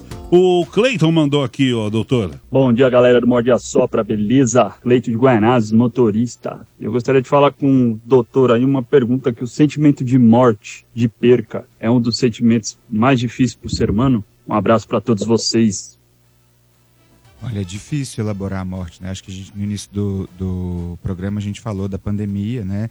E acho que cada, cada pessoa vai lidar com isso, mas é um sentimento que a gente tende a colocar debaixo do tapete, né? Tipo aquela única coisa certa que a gente sabe que vai acontecer e vai protelando, né? E principalmente pessoas próximas a gente, né? A gente tem tende a temer a perda de familiares, de pessoas que amigos e tudo mais. Porém, a gente, durante essa nossa é, é, construção de vida, a gente vai se aproximando da morte. Né? Então, não tem como olhar para o envelhecimento sem tentar olhar para a morte. E aí, é, cada um começa a construir uma relação mais positiva com isso. A dor ela é real, mas é algo que a gente é, é, não vai conseguir evitar. Então, aquilo que não é evitável, né, de alguma forma eu vou ter que processar. Alguns vão ter um processamento mais fácil e outros vão demorar mais. Mas, de fato, é um sentimento muito difícil, embora é, é, lidar com isso seja inevitável. Boa. Leandro também mandando aqui dúvidas pro doutor, ó. Bom dia, pessoal da Morde a Sopra, tranquilo. Leandro da Moca. Sou uma pessoa muito ansiosa, muito acelerada. Isso me atrapalha bastante, tanto no serviço quanto para estudar. Que uma dica que você pode dar para a gente poder focar mais, se tranquilizar. Valeu, pessoal. Obrigado aí. Ah, muito legal. Isso é uma, uma queixa muito recorrente, né? E a gente tem sido atravessado pelas redes sociais, pela, é, é, pelos aplicativos celular. Então, o que eu percebo, é, principalmente em adultos, tá? Acho que na, na população é, de crianças e adolescentes isso, isso vai para um outro lugar. Mas o que eu percebo de adultos que muitas vezes trazem sintomas que muitas vezes são associados ao TDAH, né, ao transtorno de déficit de atenção e hiperatividade, é a dificuldade em repetir tarefas. né? Então, a gente quando cresce, a gente fica mais, a gente se entedia mais fácil. Então, fazer coisas repetitivas, sei lá, aprender um idioma quando a gente é adulto, é muito mais difícil. Por quê? Porque você tem que sentar lá no, no, no, no caderninho e ficar repetindo algumas tarefinhas que, para nossa cognição, a gente acha que são bobas. Né? Então, é, por exemplo, no trabalho, né? sentar ali e escrever um texto. A gente começa na cabeça a entender que aquele texto já está pronto. Só que o processo de fazer ele vai se tornando mais angustiante. Então existem algumas estratégias de comportamento, né? Tentar melhorar a qualidade de sono, tentar melhorar a quantidade de acessos que você faz em redes sociais e tentar aí é, é, se permitir fazer atividades que exijam um número maior de repetição sem que você fuja. Então, assim, por exemplo, muitas pessoas eu, eu ouço muito isso. Ah, eu não consigo ficar muito tempo na academia porque começa a ficar chato. Porque tem que ficar lá repetindo o exercício, tudo. Então, essa é, é, pouca disposição para fazer coisas que tendem a ser repetitivas faz com que a gente sinta que a gente não está fazendo nada. Então, entra na academia, sai. Entra no cursinho de idioma, sai. Começa no emprego, sai. Porque tudo que precisa entrar nessa rotina se torna facilmente entediante. Vamos lá, para a última dúvida desse bloco aqui, o pessoal tirando dúvidas com o Dr. Arley Machado. Vamos lá, a Cláudia mandou aqui pelo WhatsApp também, 966507997. Meu nome é Cláudia, minhas filhas têm crise de ansiedade. A mais velha passou por isso que vocês falaram agora, de ser tratado como frescura, né? E a minha dúvida é como lidar com pessoas que acham que crise de ansiedade é frescura. Eu recentemente me reuni com alguns amigos que falavam que ah, esse, essa geração Nutella. É, é, esse é um, um ponto importante, porque às vezes a gente vai estar dando murro em ponta de faca, né? Então, se a pessoa do outro lado não está com uma escuta acolhedora para entender o que está ali passando com você ou com a sua família, talvez o recurso mais saudável seja se afastar, né? Eu não preciso fazer o outro acreditar que a minha dor é real. Eu não preciso fazer o outro acreditar que o problema dos meus filhos é um problema relevante. Se de alguma forma eu tentei e aquilo não foi acolhido, não foi recebido com, com um afeto, eu posso me fazer, né, assumir que aquilo é uma coisa minha e me distanciar. E assim eu vou protegendo as pessoas que eu amo e vou protegendo e escolhendo melhor as pessoas com quem eu me relaciono. Né? Isso também é um, um bom exercício, né? fazer a higiene de quem está ao redor. Boa. É, bom, vamos para mais uma, uma, uma dúvida ou não? Calma aí, nós temos aqui também, sabe o quê? O Palha News. Ó, Você acredita Sério? que ele está trabalhando também? News? Olha só que absurdo, meu. Tá trabalhando mais nas férias do que. Eu acho que sim. Caramba, Palha News. Então vamos colocar o Palha News aqui, certo? E depois na sequência a gente vem aí com uma matéria do Bernardo Veloso, certo? Aqui no Morde a Sopra. Morde e assopra energia. Palhacinho! News. Palha News, isso mesmo! Já chegamos com informações, informações muito importantes. Vocês sabiam? Ó, presta atenção aí, ô Ranieri, presta atenção aí, ó. Ô Bernardo Veloso, Silvio Ribeiro, presta Ah, atenção aí, ó. tá trouxa. em 1876, preste muita atenção nessa informação, você que é burrão, que não estudou por Enem. Essas perguntas caem no Enem, viu, ô Jeg? É, ó, em 1876, Graham Bell inventou o telefone. Sabia disso? Sabia? Sabia? E você acredita que quando ele conectou pela primeira vez o telefone, já tinha quatro chamadas perdidas da sua esposa? A mulher já tinha ligado. Mulher, essa água aí. É, esposa. É, é, é. Uh, uh. Tchau. E era digital o telefone do grandão. Pô, mas é uma questão boa. Porque quando ele criou o telefone, ele- a primeira coisa que ele pensou, pra quem eu ligo? É. Ele já Agora. tinha quatro recados da E agora, que eu faço isso aqui? Você não Ai. criou um telefone, ele criou pelo menos dois, né? É o mínimo que eu É espero. o mínimo, é o mínimo. Tinha que um ligar pro. Vamos lá, continua o Morde a Sopra. Morde e assopra. Energia. E agora o Bernardo, né? O Bernardo traz aí, né? ah, um paciente e que processo médico que encolheu o seu pênis em uma cirurgia. É o isso dele, mesmo? não o meu, né, Silvio? Vamos deixar isso bem claro pra você. O Bernardo traz o seu, mas foi É, do foi paciente. você que escreveu aqui. Não, você citou bem. o é, Você citou bem que do paciente, eu só tô deixando bem claro. Que vai que acontece. Eu tava de Paciente, férias, alguém- soltei. Um, pa- um paciente processou um médico que encolheu seu pênis. O Bernardo escreveu. É, agora eu só tô com 23 centímetros. Ai, ai. E aí, Bernardo, por que que o paciente, meu professor, Você ele ouv- viu o seu A pênis e falou, não, pergunta é, Silvio. A primeira pergunta é: você, ouvinte do Mord, você, Silvio Ribeiro, você, Ranieri, você, Dr. Arley, vocês estão satisfeitos com o tamanho do seu brinquedo? Já pensou em um procedimento cirúrgico para ganhar aí um aumento no menino? A cirurgia de alongamento de pênis do empresário turco Hilter Turkmen saiu pela culatra em janeiro de 2022. Ele fez o procedimento para harmonizar e aumentar o tamanho. Harmonizar, parece falando de vinho, né? E aumentar o tamanho de seu membro utilizando aplicações de toxina botulínica, é, o Botox. E procedimento com ácido. Ácido hialurônico. Exatamente, doutor. Porém, o órgão que tinha 12 centímetros acabou ficando hum, um centímetro menor e cheio de cicatrizes. Tinha 12, tem 11 agora e todo tortinho com cicatriz.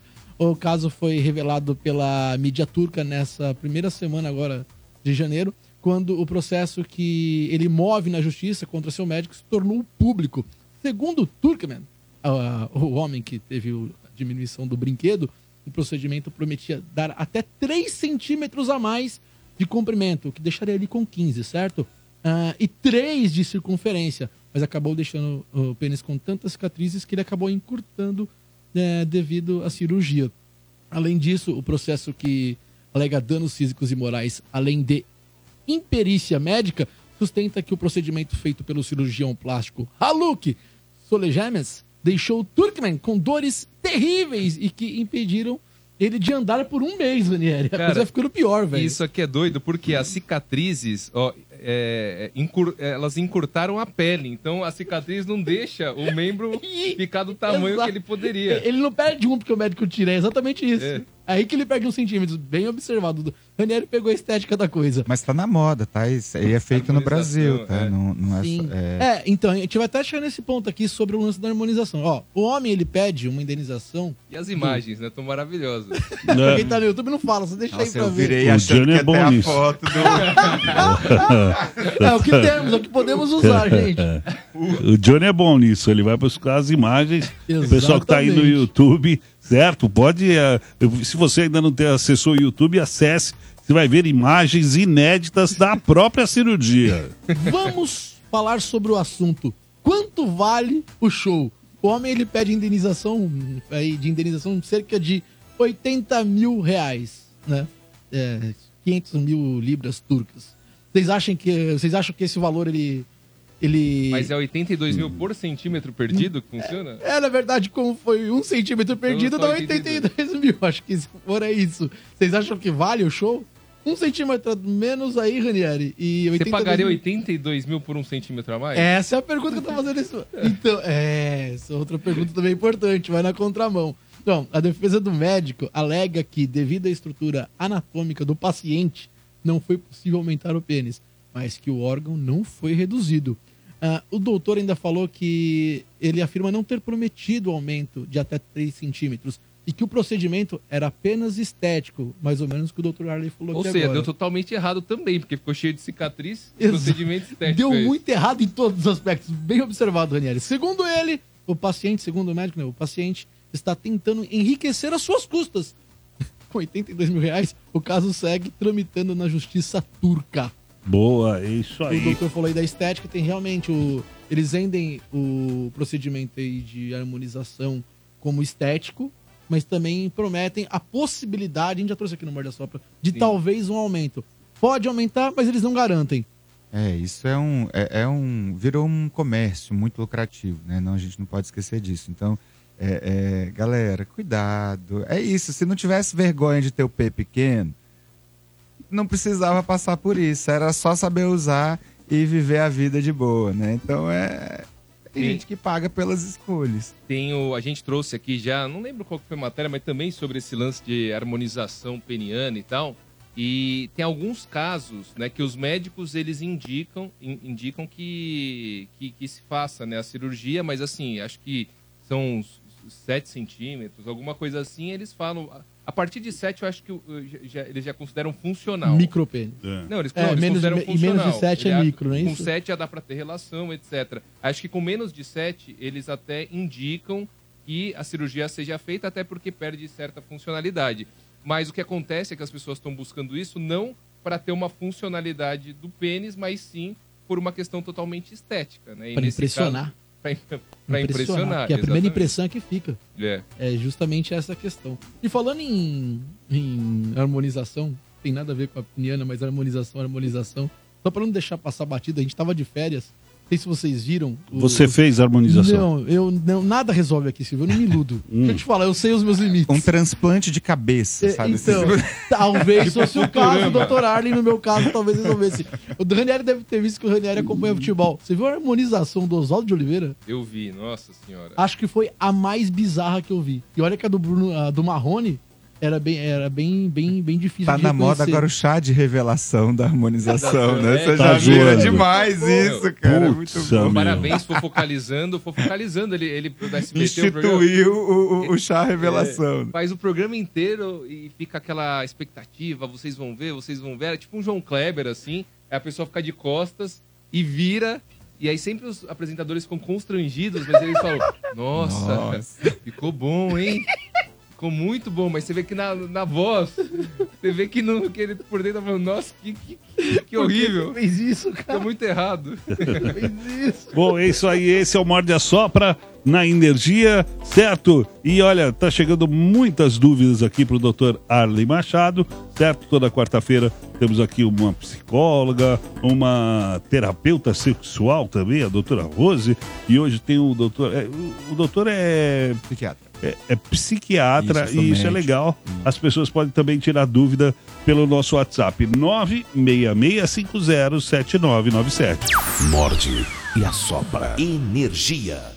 Chegando dúvidas aqui, o Gilberto mandou aqui, ó. Fala pessoal do Morde a Sopra, aqui é o Gilberto, São Paulo, Zona Leste, bairro da Vila Matilde, tudo bem? Sou fã de vocês. Doutor, eu tenho uma dúvida, eu tô com 45 anos, eu tô com medo de morrer. Eu tenho muito medo de ficar doente, eu tenho medo de contrair um câncer, e isso tá me deixando maluco. Eu sinto alguma coisa diferente no meu corpo, eu já acho que vou morrer. Me ajuda. Um abraço, fiquem com Deus. Legal, legal. É, a gente pode ter esse tipo de pensamento que a gente fala de um pensamento obsessivo, um pensamento ruminante e, e que aponta para catástrofes, né? E isso pode ser um, um desencadeador ou não de crise de ansiedade, mas é muito comum que é, quadros que não são clássicos ali dos transtornos obsessivos compulsivos podem ter esse tipo de fenômeno, né? Então, é, a pessoa ficar ali é, com medo de fazer exames e descobrir alguma doença, ou então o contrário, começar a fazer exames compulsivamente para ficar mapeando possíveis adoecimentos. Ou então ficar ali, né, com aquele pensamento de que qualquer coisa pode estar repercutindo num, num processo de doença, ou então pensar na morte de uma forma recorrente. Então, o primeiro é, é, passo aí é procurar ajuda, porque o tanto tratamento psicoterápico, né, com um um profissional da psicologia pode ser eficaz, mas muitas vezes nesses quadros a medicação é extremamente resolutiva e aí muitas vezes um tratamento até de curto prazo consegue mudar a qualidade de vida da pessoa. Então, o que eu sugiro é que você procure ajuda, procure um profissional né, é, é, da psiquiatria ou da psicologia para ter essa conversa inicial e para dar esse destino aí para saber se o seu caso é um caso que só come- somente com a psicoterapia a gente pode ter um avanço, ou se é, já há uma, uma necessidade de uma intervenção é, medicamentosa. Mas isso é muito comum, tá, galera? Muito comum. Boa.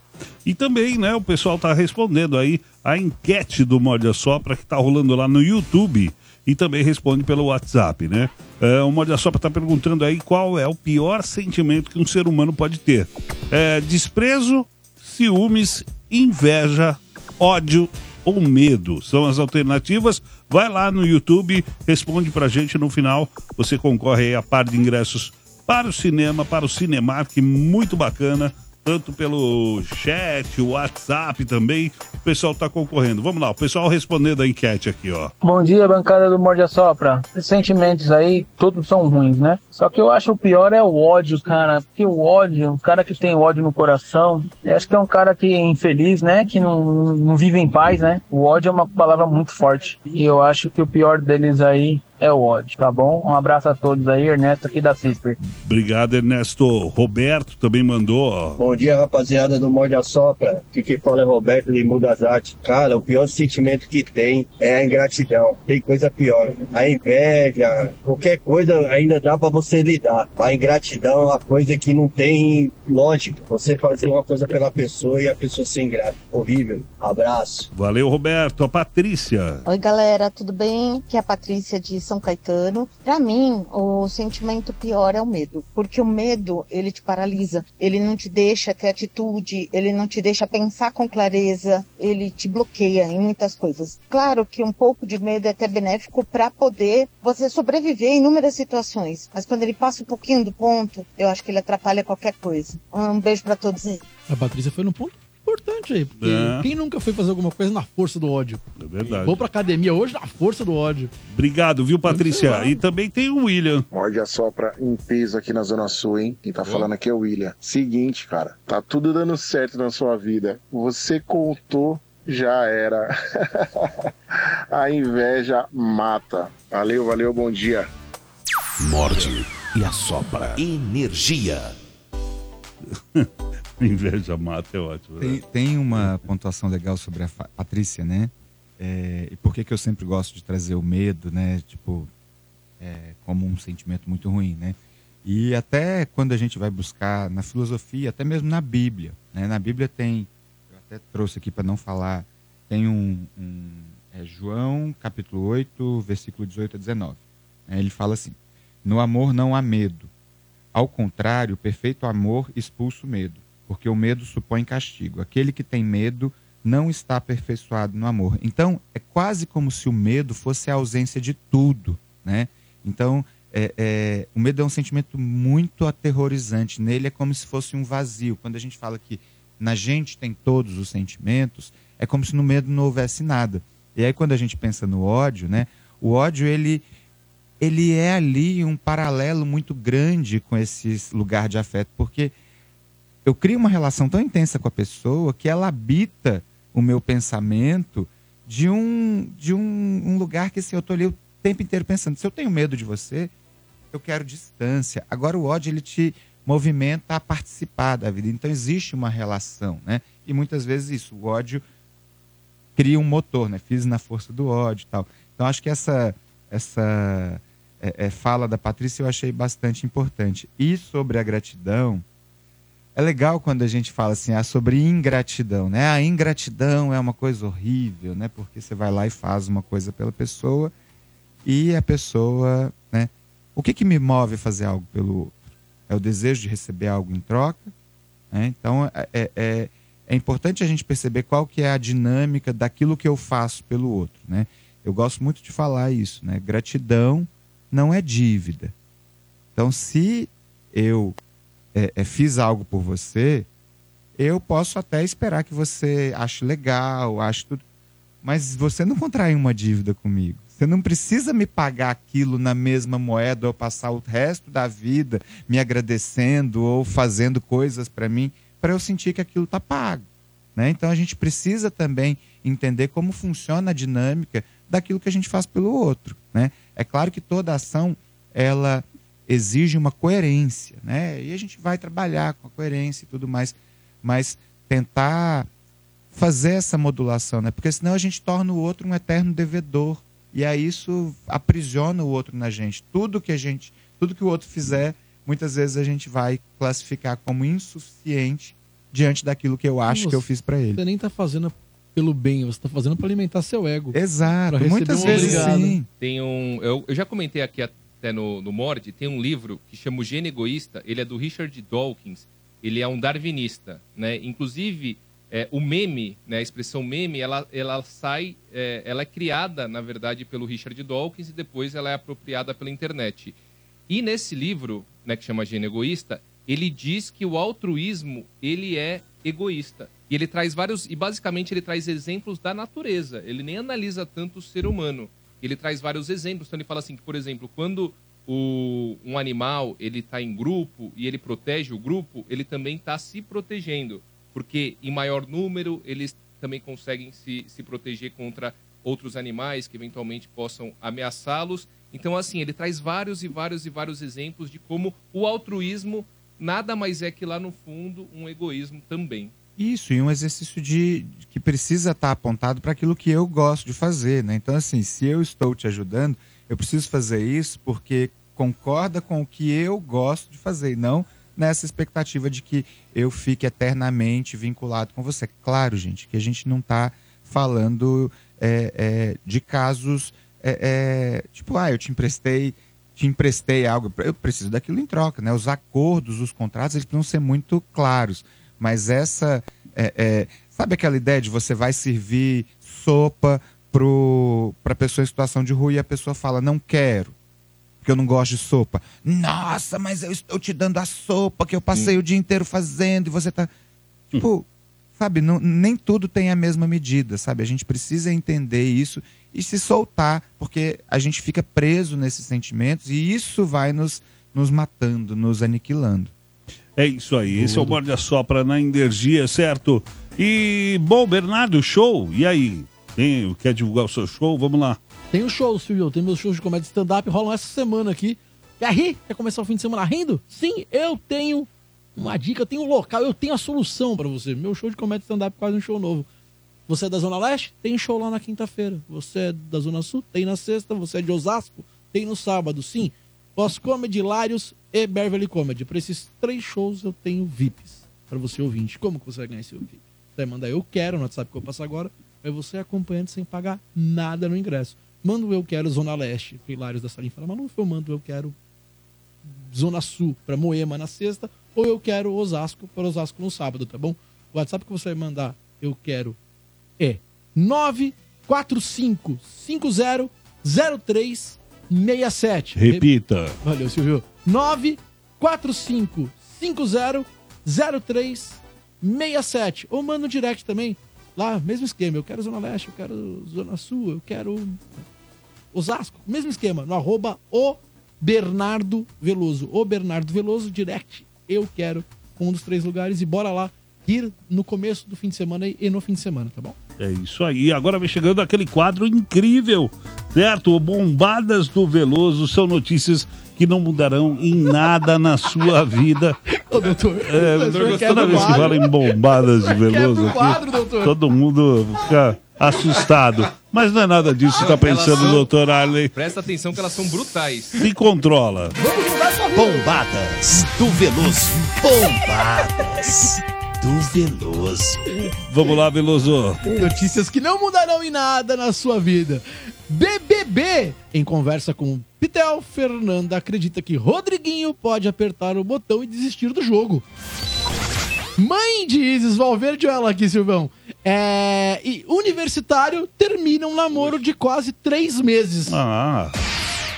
De férias na Disney, narrador, apresentador e modelo Domênico Gato é visto em parque temático tomando café. Daniel Radcliffe, é, astro de Harry Potter, faz aparição rara com namorada e levanta rumores de um casamento secreto. Campeonato Goianão 2024 começa hoje com grandes nomes por lá em Ranieri. Wagner Love pelo Atlético Goianiense, o paraguaio Evan Torres pelo Goiás e Luan, lembra dele, o menino maluquinho? No Goiânia são alguns dos destaques do Goianão 2024 que começa hoje. O Luan, que era do Galo? Boa. Isso, ele mesmo. Inclusive, é coincidência, mas o Goiânia também tem apelido de galo. É mesmo. É isso aí. Esse foi o Bombadas do Veloso. Morde e assopra. Energia. Ah, e continuamos aqui, certo? Morde a sopra ah, na energia. Continue respondendo, tirando suas dúvidas. Pode mandar pelo WhatsApp 966507997. Também aí é, participar pelo YouTube, certo? É, fala aí, o, Bernardo, como o pessoal participa pelo YouTube, o que concorre, como é que funciona? Vamos lá. Existem passos importantes. O primeiro é você ir até o nosso canal, lá no YouTube, canal da Rádio Energia 97. Chegando lá, importantíssimo, você vai conhecer a gente, você que não conhece o canal, vai conhecer esses rostos lindos que fazem a sua manhã no rádio. Então você, primeiro ponto importante, se inscreve no canal. Segundo ponto importante, tem um sininho em cima da parte de inscrição. Se você der clicar nesse sininho, der um tapa no badal, você vai receber notificações de quando o Morda Sopra tá entrando no ar, tá começando. Você vai ser avisado pelo YouTube. Primeiro ponto. Ah, quero participar da enquete, tô ouvindo vocês falando. Vai em comunidades, lá tem enquete. Entrou em comunidades, vota. Para concorrer a prêmios. Os prêmios hoje são dois pares de ingressos pro Cinemark. Você vai no chat, deixa seu nome completo e importantíssimo, curta a transmissão que tá rolando agora, tá bom? Dessa forma você concorre a prêmios. O pessoal que tá mandando mensagem pelo WhatsApp também tá concorrendo hoje a um par de ingressos pro Cinemark. E importante, se você mandar superchat, sua mensagem é lida no ar, tá bom? Esses são os recados do YouTube para você que tá aí ou que tá indo para lá, fechou? E é isso aí. Agora eu quero falar da Pool Party do Energia na Veia. Pool Party 2024, certo? A Energia vai fechar esse verão com a melhor Pool Party do Brasil, gente. É isso aí. Você tá afim de curtir uma super festa num parque aquático incrível. Magic City, isso mesmo. Vai para lá dia 23 de março. Você pode curtir com a sua família, com os amigos. Vai todo mundo para lá. Agita aí a sua turma, né? E vai lá, acesse magiccity.com.br. Aí você fala, ai, Silvião, eu, eu não curto me molhar. Ah, eu não quero, tal. Meu, são três pistas para você, certo? Ficar lá numa boa enquanto sua família se diverte, seus filhos. O que é mais legal? É uma festa do Energia na Veia e você pode levar a criançada para se divertir. Tem piscina lá para todos os tamanhos, gostos.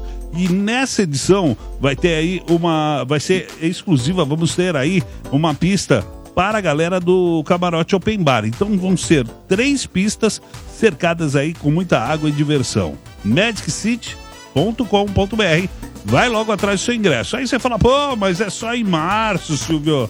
É, meu, mas ó, já vendeu mais da metade dos ingressos. E se você ficar dando bobeira aí, vai ficar chupando o dedo. Então, meu amigo, magiccity.com.br ou também informações no site festaenergianaveia.com.br. Fala, Bernardo. Deixa eu fazer uma pergunta, Silvião, Hum. já que tá falando da Pulpare. Toda festa, toda, toda festa da veia, toda festa da veia, Harley, eu não sei se você já foi em alguma festa da veia da rádio, toda festa da veia, dá sold out, esgosta, uma ou duas semanas antes esgota a bagaça.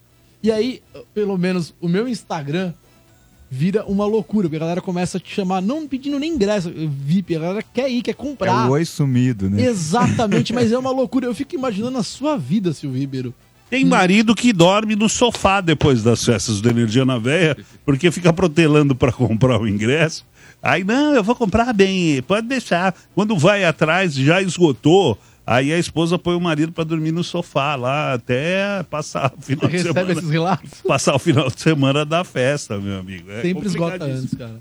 Bom, é isso aí, meu. É, vai lá, corre logo, compra lá o seu ingresso magiccity.com.br ou acessa festaenergianaveia.com.br.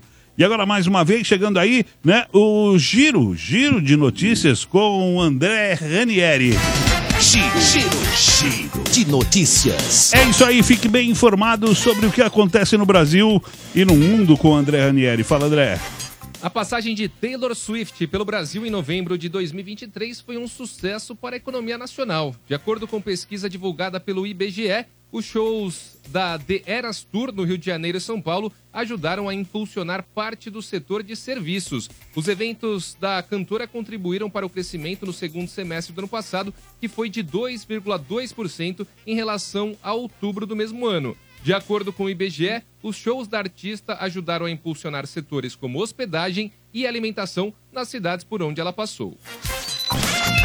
O presidente Lula sancionou uma lei que cria um programa de incentivo financeiro para a permanência de estudantes de baixa renda no ensino médio. A proposta também prevê o pagamento mensal para estudantes e uma poupança, cujo saldo poderá ser sacado após a conclusão dos estudos. O governo, no entanto, ainda não divulgou os valores, eles serão definidos posteriormente através de um decreto. Segundo o ministro da Educação, Camilo Santana, a expectativa é de que o governo federal comece os pagamentos já em março. O jornalista Evaristo Costa, de 47 anos, revelou por, que por um ano não recebeu o tratamento correto para a doença de Crohn, devido a um diagnóstico errado. Evaristo atualmente está internado no Reino Unido, pois teve uma complicação relacionada a essa doença que deixou sua saúde muito baixa. Nos últimos meses, o comunicador teve vários problemas. Evaristo explicou que isso vai continuar se a doença não entrar em remissão. A doença de Crohn é uma doença intestinal inflama- inflamatória e crônica que afeta o revestimento do trato digestivo. Boa, esse foi o giro de notícias. Energia. Morde e assopra.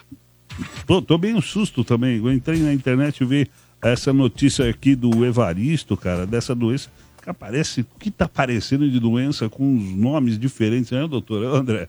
Pô, eu nunca tinha ouvido falar disso, é uma doença, né, e é baixa imunidade, parece que ele vai ter que conviver com a doença a partir de agora, né? Quando o E eu acompanho ele no Instagram, né? Quando o Ranieri me contou, ele tá tentando lembrar o nome ontem, fora do ar, depois do Morda Sopra. Você falou do assunto, né? Eu achei que era até diverticulite. Que é uma que a gente conhece que costuma dar lá. né? Mas essa realmente eu nunca tinha ouvido falar também, não, senhor. né? No meio disso tudo dá diverticulite aí, que você falou. Dá? Mas é uma série de coisas. Essa doença afeta bastante.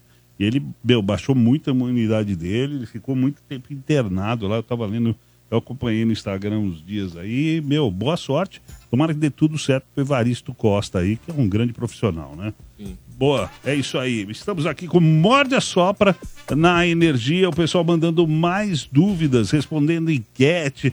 Tem muita coisa rolando aqui no WhatsApp do 665079 966507997. Vamos ouvir aqui mais uma dúvida para o doutor Arley Machado. Vamos lá. Bom dia, galera do Morde Sopra. Não vou me identificar, mas eu gostaria de tirar uma dúvida. Hoje eu tenho um relacionamento, eu não sei se é sentimento ou se é dependência emocional. Tenho muitos ciúmes. Eu sempre tive muitos ciúmes de amizade, de, né? E o Ranieri falou um pouquinho mais cedo assim a respeito disso, que é uma pessoa que não se enxerga. Eu gostaria que você falasse alguma coisa com relação a isso, porque eu não me vejo em tantos problemas, principalmente lá no passado, para trazer isso hoje. Como é que eu trato disso? Que eu trato as coisas dessa maneira. Obrigada. Isso, né? É, eu acho importante. Primeira coisa, você está olhando para isso e está identificando como algo que não está saudável. Você está percebendo que essa relação ela pode estar né, ou com um excesso né, de sentimento e que você está sentindo que você está em, em- em desvantagem, né, ou que já passou por uma dependência emocional e que você consegue perceber que nas suas outras relações, né, como amizades e tudo mais, é, isso também está envolvido.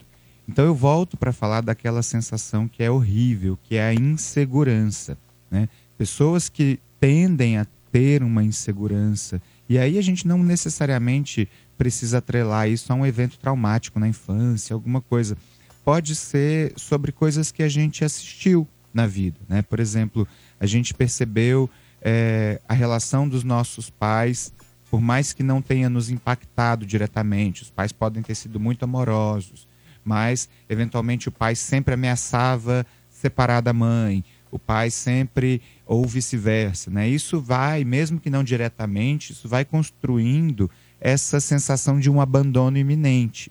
Então eu vou entrando nas relações e vou tentando garantir que essas relações elas vão estar sempre presentes, porque talvez o medo do abandono ele talvez até inconsciente, ele vai direcionando a minha maneira de relacionar. E isso vai fazendo com que muitas vezes, é, para provar que eu estou ali, né, e que eu sou uma pessoa que merece é, atenção, que merece ser bem cuidada, eu vou tentando demonstrar o quanto eu me importo com você, né? Vou dizendo que é, você é muito importante para mim, que eu não quero que você se relacione com outras pessoas, que eu te amo muito.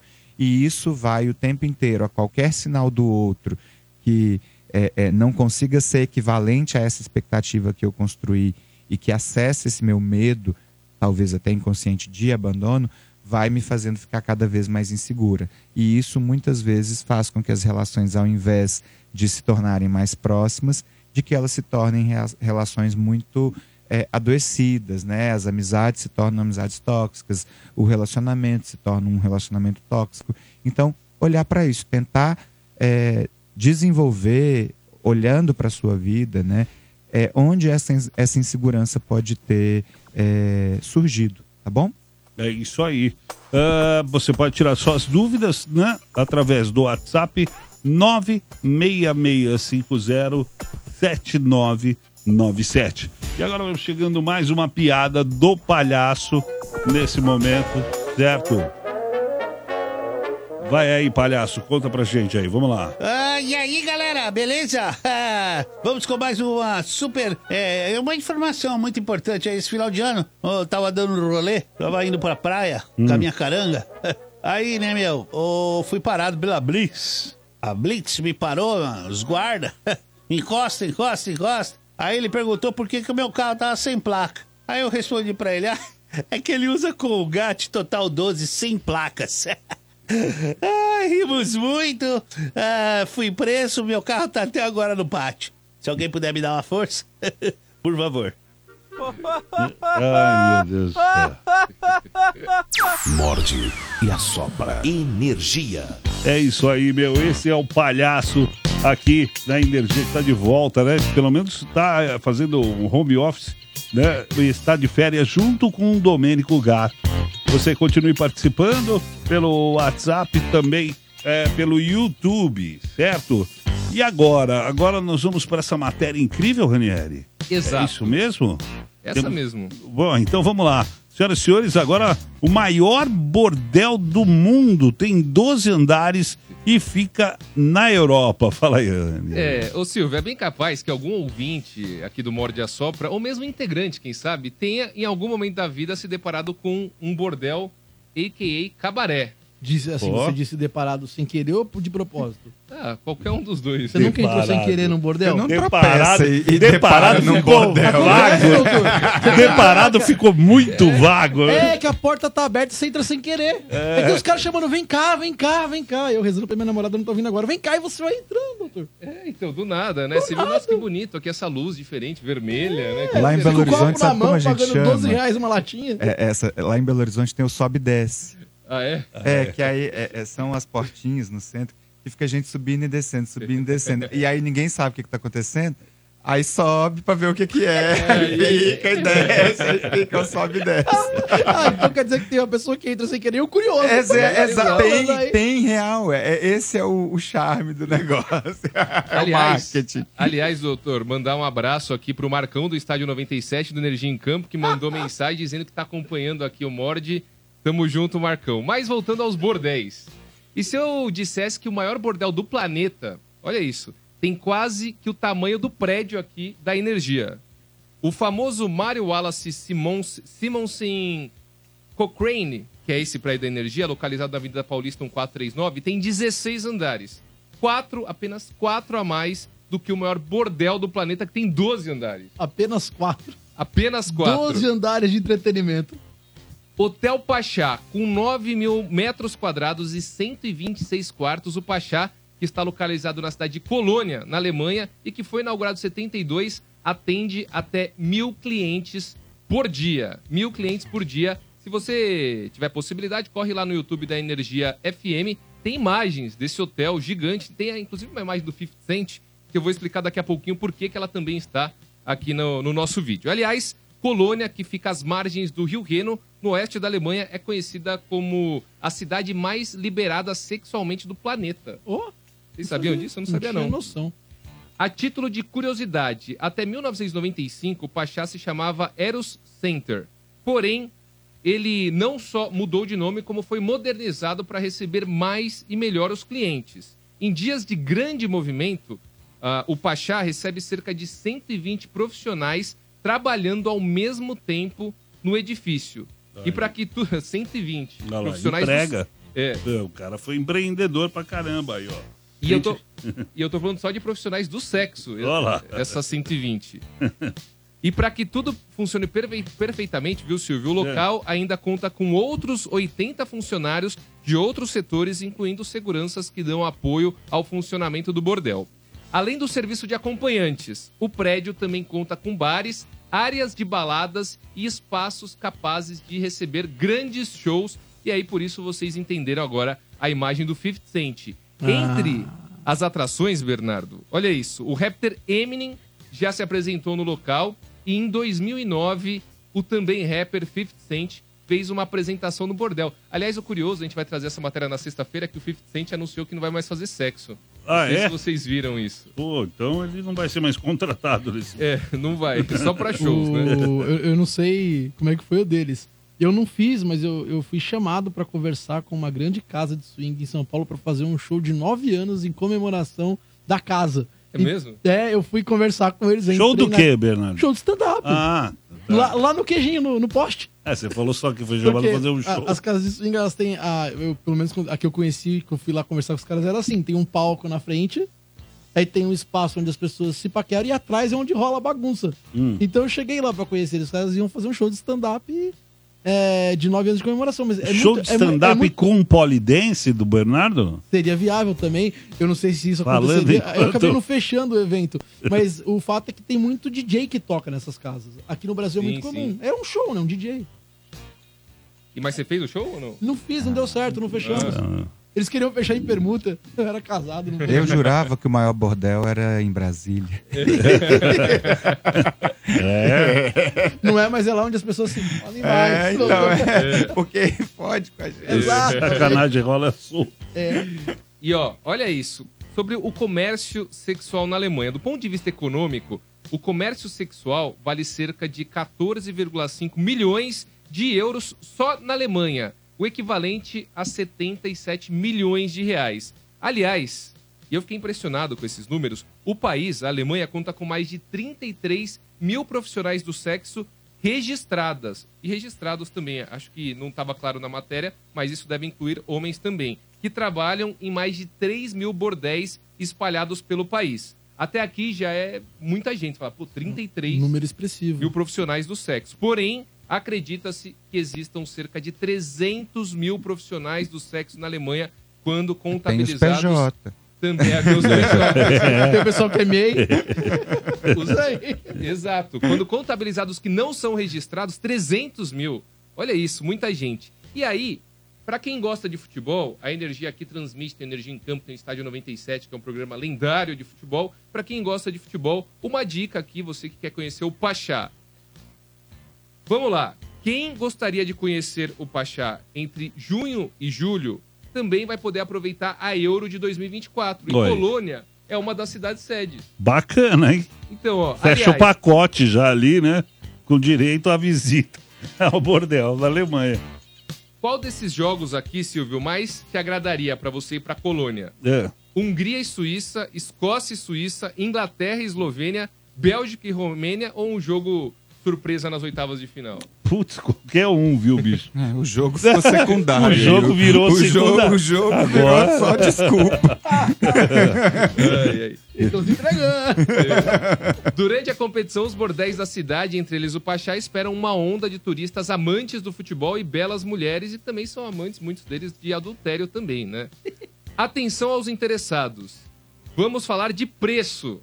Os programas no Pachá custarão, durante a Eurocopa, o equivalente a 545 reais. Ah, tá de boa. É. Ah, promoção, Eu eu não acho. sei a tabela, hein? É, será? Não tem, eu não tenho tá barato. achei mais, que ia ser mais caro. Porém, Silvio, olha isso, nem tudo é amor. O Pachá já registrou episódios extremamente violentos. Em 2003, uma prostituta tailandesa foi morta a facadas por um cliente. Em 2007, um cliente turco, doutor, foi preso após atear fogo na frente do bordel. Ele também tinha vários coquetéis Molotov. Além disso, o Pacha já passou por problemas financeiros e pediu falência no início de setembro de 2020. Foi afetado pela pandemia também, né? Tinha aquela questão do distanciamento, não podia sair de casa. Aí não dá pra... Se tem uma profissão que não dá pra fazer home office, é essa. Essa não dá pra fazer online. E então, e, e mais do que isso, durante a pandemia, a prostituição ela foi proibida no estado de Renânia do Norte, Westfália, que é o estado mais populoso ali da Alemanha e região onde está a cidade de Colônia. Porém, para alegria de muitos, eu diria, algum após a- uma recuperação financeira e uma reforma, o Pachá reabriu em 18 de março de 2022 sob nova direção. E aqui para fechar, não sei se dá tempo, eu queria fazer uma pergunta para vocês. Para nós? É, o senso Sempre comum. tem pergunta para nós. Sempre tem pergunta. O senso comum, Silvio, ele aponta a prostituição como a primeira profissão da história. E eu queria saber se você acha que de fato a prostituição foi a primeira profissão do ser humano. Eu acho que não. O senso comum foi maravilhoso. Vozes da minha cabeça. É. Não, lógico que não. Não. Foi o carpinteiro, o cara que inventou a roda, não é? Eu- é a eu- primeira profissão no mundo, né? Eu, eu tirei o olho, quando eu vi a pergunta, eu- eu tirei o olho pra não ler. Eu chutaria que não por uma lógica. Alguém tem que ter trabalhado pra ter dinheiro pra pagar por esse serviço. Então, mas, é, mas tem outra questão. Antes, a prostituição, ela primeiramente foi usada para proteção, para conseguir alimento em troca. tipo Então pode ter sido. Boa pergunta. Eu vou chutar que não, mas só pra ser o do contra, porque o dito popular diz que sim. Ah, mas é, é agricultura. Será que não veio antes? Ah, o cara povo- que inventou a roda. Mas ainda Não, mas antes disso roda. ele teve que plantar a plan- a, plantinha dele lá pra comer. É, agricultor também. E esse raciocínio ele é interessante. Tá aqui.